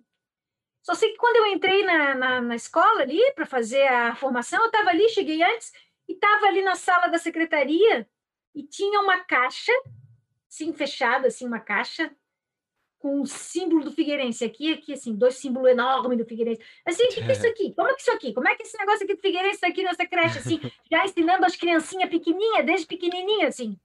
Eles, daí eu pedi para abrir, ela falou uma biblioteca, eu abri, tu abria assim, e era uma prateleiras de livros de bibliotecas.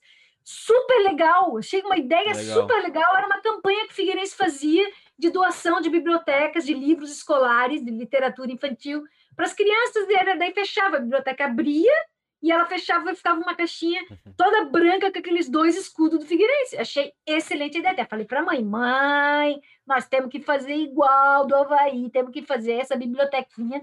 Senão as criancinhas lá da creche vão só ver esse símbolo da figueira aqui. Nós temos que uhum. mostrar o do Havaizão aqui para eles. É verdade. E é legal. Não, mas isso é legal, né? Muito massa. Isso mostra legal que o, que o clube ele se importa com a comunidade dele. claro, é... e acho que isso é, isso é bem positivo para a imagem do clube. Sim. E porque afinal de contas o clube ele está inserido numa comunidade, né? Ele está tá ali. Exatamente. E ele tem os torcedores, tem a comunidade em volta dele, tem a cidade, né? Tipo, a cidade representada uhum. pelo Figueirense, a, uhum. ali o, uhum. continente. E aí, se eles fazem esse trabalho, pô, mostra que o clube não é, a gente não é só isso, a gente não é só futebol. É que nem o logo do Barcelona não é mais que um clube, né? Aham, E é bom. Que... É o Luiz, né? O nome do Luiz. Isso. Isso. É bom, Luiz, ter pego tua camisa e ter colocado aí atrás. Ah, não, é o Igor. Ah, não, é o Igor. Eu é sou o Igor. Ah, o Igor. Com bastante orgulho que tem que ter, porque é isso que os torcedores do Figueirense precisam agora. Eles precisam estar de olho no clube, reclamar das coisas para não deixá-las ficarem muito ruins, reclamar Sim. quando as coisas estiverem ruins é, eu sempre fui meio, meio assim, sempre pensei, pô, aquele pessoal que só reclama, reclama, reclama, mas daí me dei conta que sempre precisa ficar alguém reclamando para manter o estado de alerta das pessoas que estão trabalhando, assim, para que elas tomem, tomem decisões rápidas, resolvam logo os problemas, para que logo se supere a situação e, e, saia disso, né? E volte a ser minimamente. Nós precisamos de um adversário forte, porque senão não, não vai ter graça ganhar, né? Nós precisamos, nós precisamos de um Figueirense vivo e forte, porque senão não, Senão não tem graça, né? não, É não verdade. tem graça. É o grande clássico de Santa Catarina. É. Ô, Jimena, então a gente vai fazer aqui uma pausazinha pra depois a gente ver se tem algumas perguntas, tá bom? Tá ok. Beleza? Fechou. Então é isso aí, pessoal. Acho que vai ser uns 5 minutinhos, beleza? É os cinco minutos do Zoom. É, Mas então. ele não vai fechar aqui, né? Bom, o meu nunca, nunca sei quando é que ele Vamos fecha. ver, vamos ver.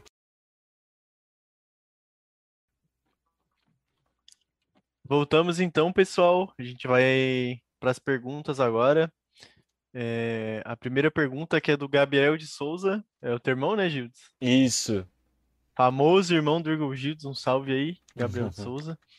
É, ele perguntou assim, não sei se já foi falado no começo, de onde vinha a tua paixão por futebol e por colecionar? No caso, ela já respondeu por futebol, né? De onde veio a paixão por colecionar, então, Jimena? Então, eu, eu disse que eu sempre colecionei e acho que cole... gostar de colecionar é a dificuldade que eu tenho de me livrar de algumas coisas que eu já é, acho legal e daí tenho vontade de conhecer mais e procurar outras coisas, enfim.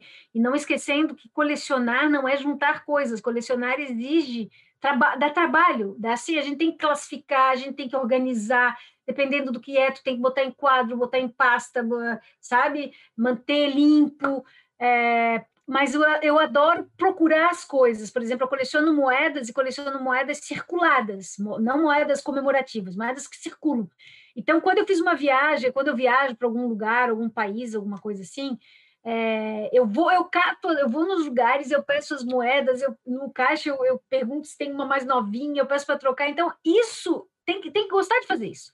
Tem que, eu digo assim, uma, cole, uma pessoa colecionadora é uma pessoa um pouco chata mas eu procuro não ser inconveniente. Mas eu digo, eu me apresento, eu peço desculpas, eu digo, será que eu não poderia dar uma olhadinha naquela moedinha ali que está toda brilhante, que eu acho que é do atual que eu estou procurando? E a mesma coisa é que eu coleciono as moedas do Brasil e não tenho nenhuma ainda de 2021, certo? Uhum. Já fechei as de 2020. Então, assim, tem que gostar de fazer isso, tem que curtir, tem que. Assim, eu tenho vários livros contam a história, eu tenho que gostar de ler, tenho que gostar de saber as coisas. Então, é, eu gosto de fazer coleções, já disse, né? Coleciono moedas, selo de escotismo, Mickey Mouse em miniatura, Batman dos anos 60, Batmóvel, Hot Wheels, carrinho Hot Wheels. Eu tenho meu carro, meu carro de verdade, ele é todo adesivado, ele parece um carro de corrida, ele tem até um número, tem um número 4, assim, e tem um adesivo do joguinho de videogame que eu jogo que se chama 3 Real, Racing, é o nome do joguinho. Então, eu ando na cidade, não sei se vocês já viram o meu carro, e por isso que, por causa desse meu carro, que eu resolvi colecionar carrinhos Hot Wheels que tem o número 4. Tem o número 4, tá? Legal. Carrinho de corrida, assim. Então, é uma coisa, assim, que me distrai, graças às minhas coleções, está muito mais fácil passar essa pandemia, né? Enfim, é isso. Muito legal. É...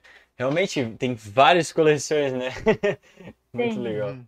O meu irmão também, ele perguntou, o Gabriel, ele perguntou assim, tipo, quantos jogos tu já foi assim do Havaí? Tipo, tens como mensurar? Tu acha que tens uma quantidade assim de cabeça? Eu acho que a partir, comecei mesmo a ir na ressacar. Eu lembro quando eu, eu fui até naquela final contra o Blumenau que teve, que não, que era, não tinha cadeirinhas ainda, era tudo só. Não brinca que eu caí de novo. Não, não caí. Não, não caiu. Não, Não, caiu. não, não, tá aqui. eu tivesse caído. Mas não sei dizer assim. Tem anos que eu fui mais, como 2008, que eu mostrei aqui o, o coisa que foi praticamente todos os jogos. É, mas assim, às vezes não, não dá, porque às vezes coincide horário. Daí depende se o Havaí tá na Série A ou na Série B, né? Porque Sim. a Série A é jogo quarta-feira, quarta-feira e final de semana. Série B era terça, quinta. E às vezes coincidia com os meus horários de aula à noite, né? Sim. Mas hum, não sei, não sei dizer quantos já foram, mas acho Mas Já tu já acha que passa aqui, foram passa dos bastante. 50, assim, tu acha? Ah, sim, claro, imagina. Ai, gente, eu tava naquele gol do vento, naquela vez que foi aquele jogo da Série B que o Havaí, o goleiro o Eduardo Martini, foi bater a bola e tava bem na área e o vento sul carregou, carregou a bola, foi tudo, e a gente tava lá, eu tava, era Havaí Paraná. A gente tava na arquibancada olhando assim, tiro de meta, vai longe. E a bola foi, quicou na frente do goleiro, nós só todo mundo se olhou, gol, gol, é. Essas coisas assim são legais. Uhum, é. Parece o, parece o, o gol que o PSG levou. O cara chutou a bola, a bola quicou na frente do goleiro. Aí o goleiro parece que travou assim e a bola entrou. Não, não É, deu é, é. entender nada. Sabe que lá na ressacada tem um painel desse gol, né? Foi feito um painel Ah, é? inaugurado, tudo do gol do vento, Eduardo Martini. Tem um desse e tem um também do Evando, que era o aquela é, tomar lá da cá, que é um drible que ele tinha e que ele fez contra o contra o Corinthians num gol, num jogo que teve lá, que ele fazia cinco pés, fazia aqui, voltava e enganava e passava. Tem um quadro lá também, tipo Caramba. dessas placas grandes de metal, assim, que foi uma homenagem do Havaí ao, ao gol do Eduardo Martini e tal, tá lá na, na ressacada, na parede da lá da Que legal. Que bonito. Então, a próxima pergunta é do pai do Pandinha. Ele perguntou eh, que ano que tu, na tua opinião, o Havaí tinha o melhor time?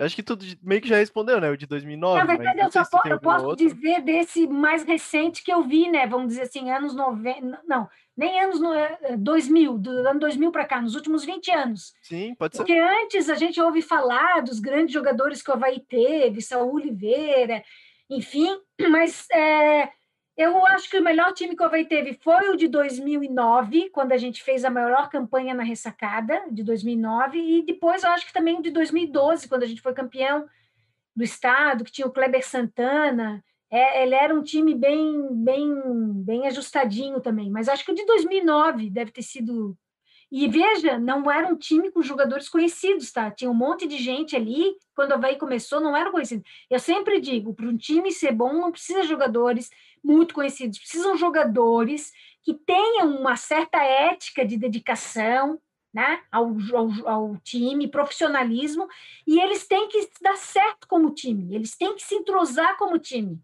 É Não o adianta ter um né? monte de figurão e eles não conseguem se acertar em campo.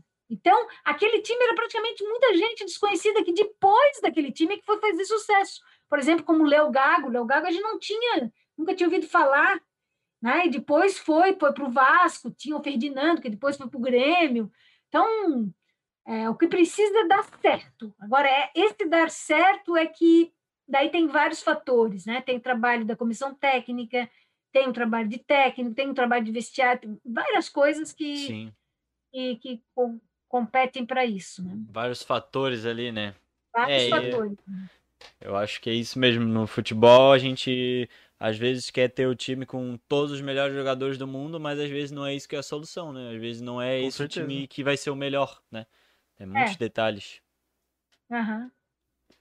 É isso mesmo. certo? Luiz, Certo.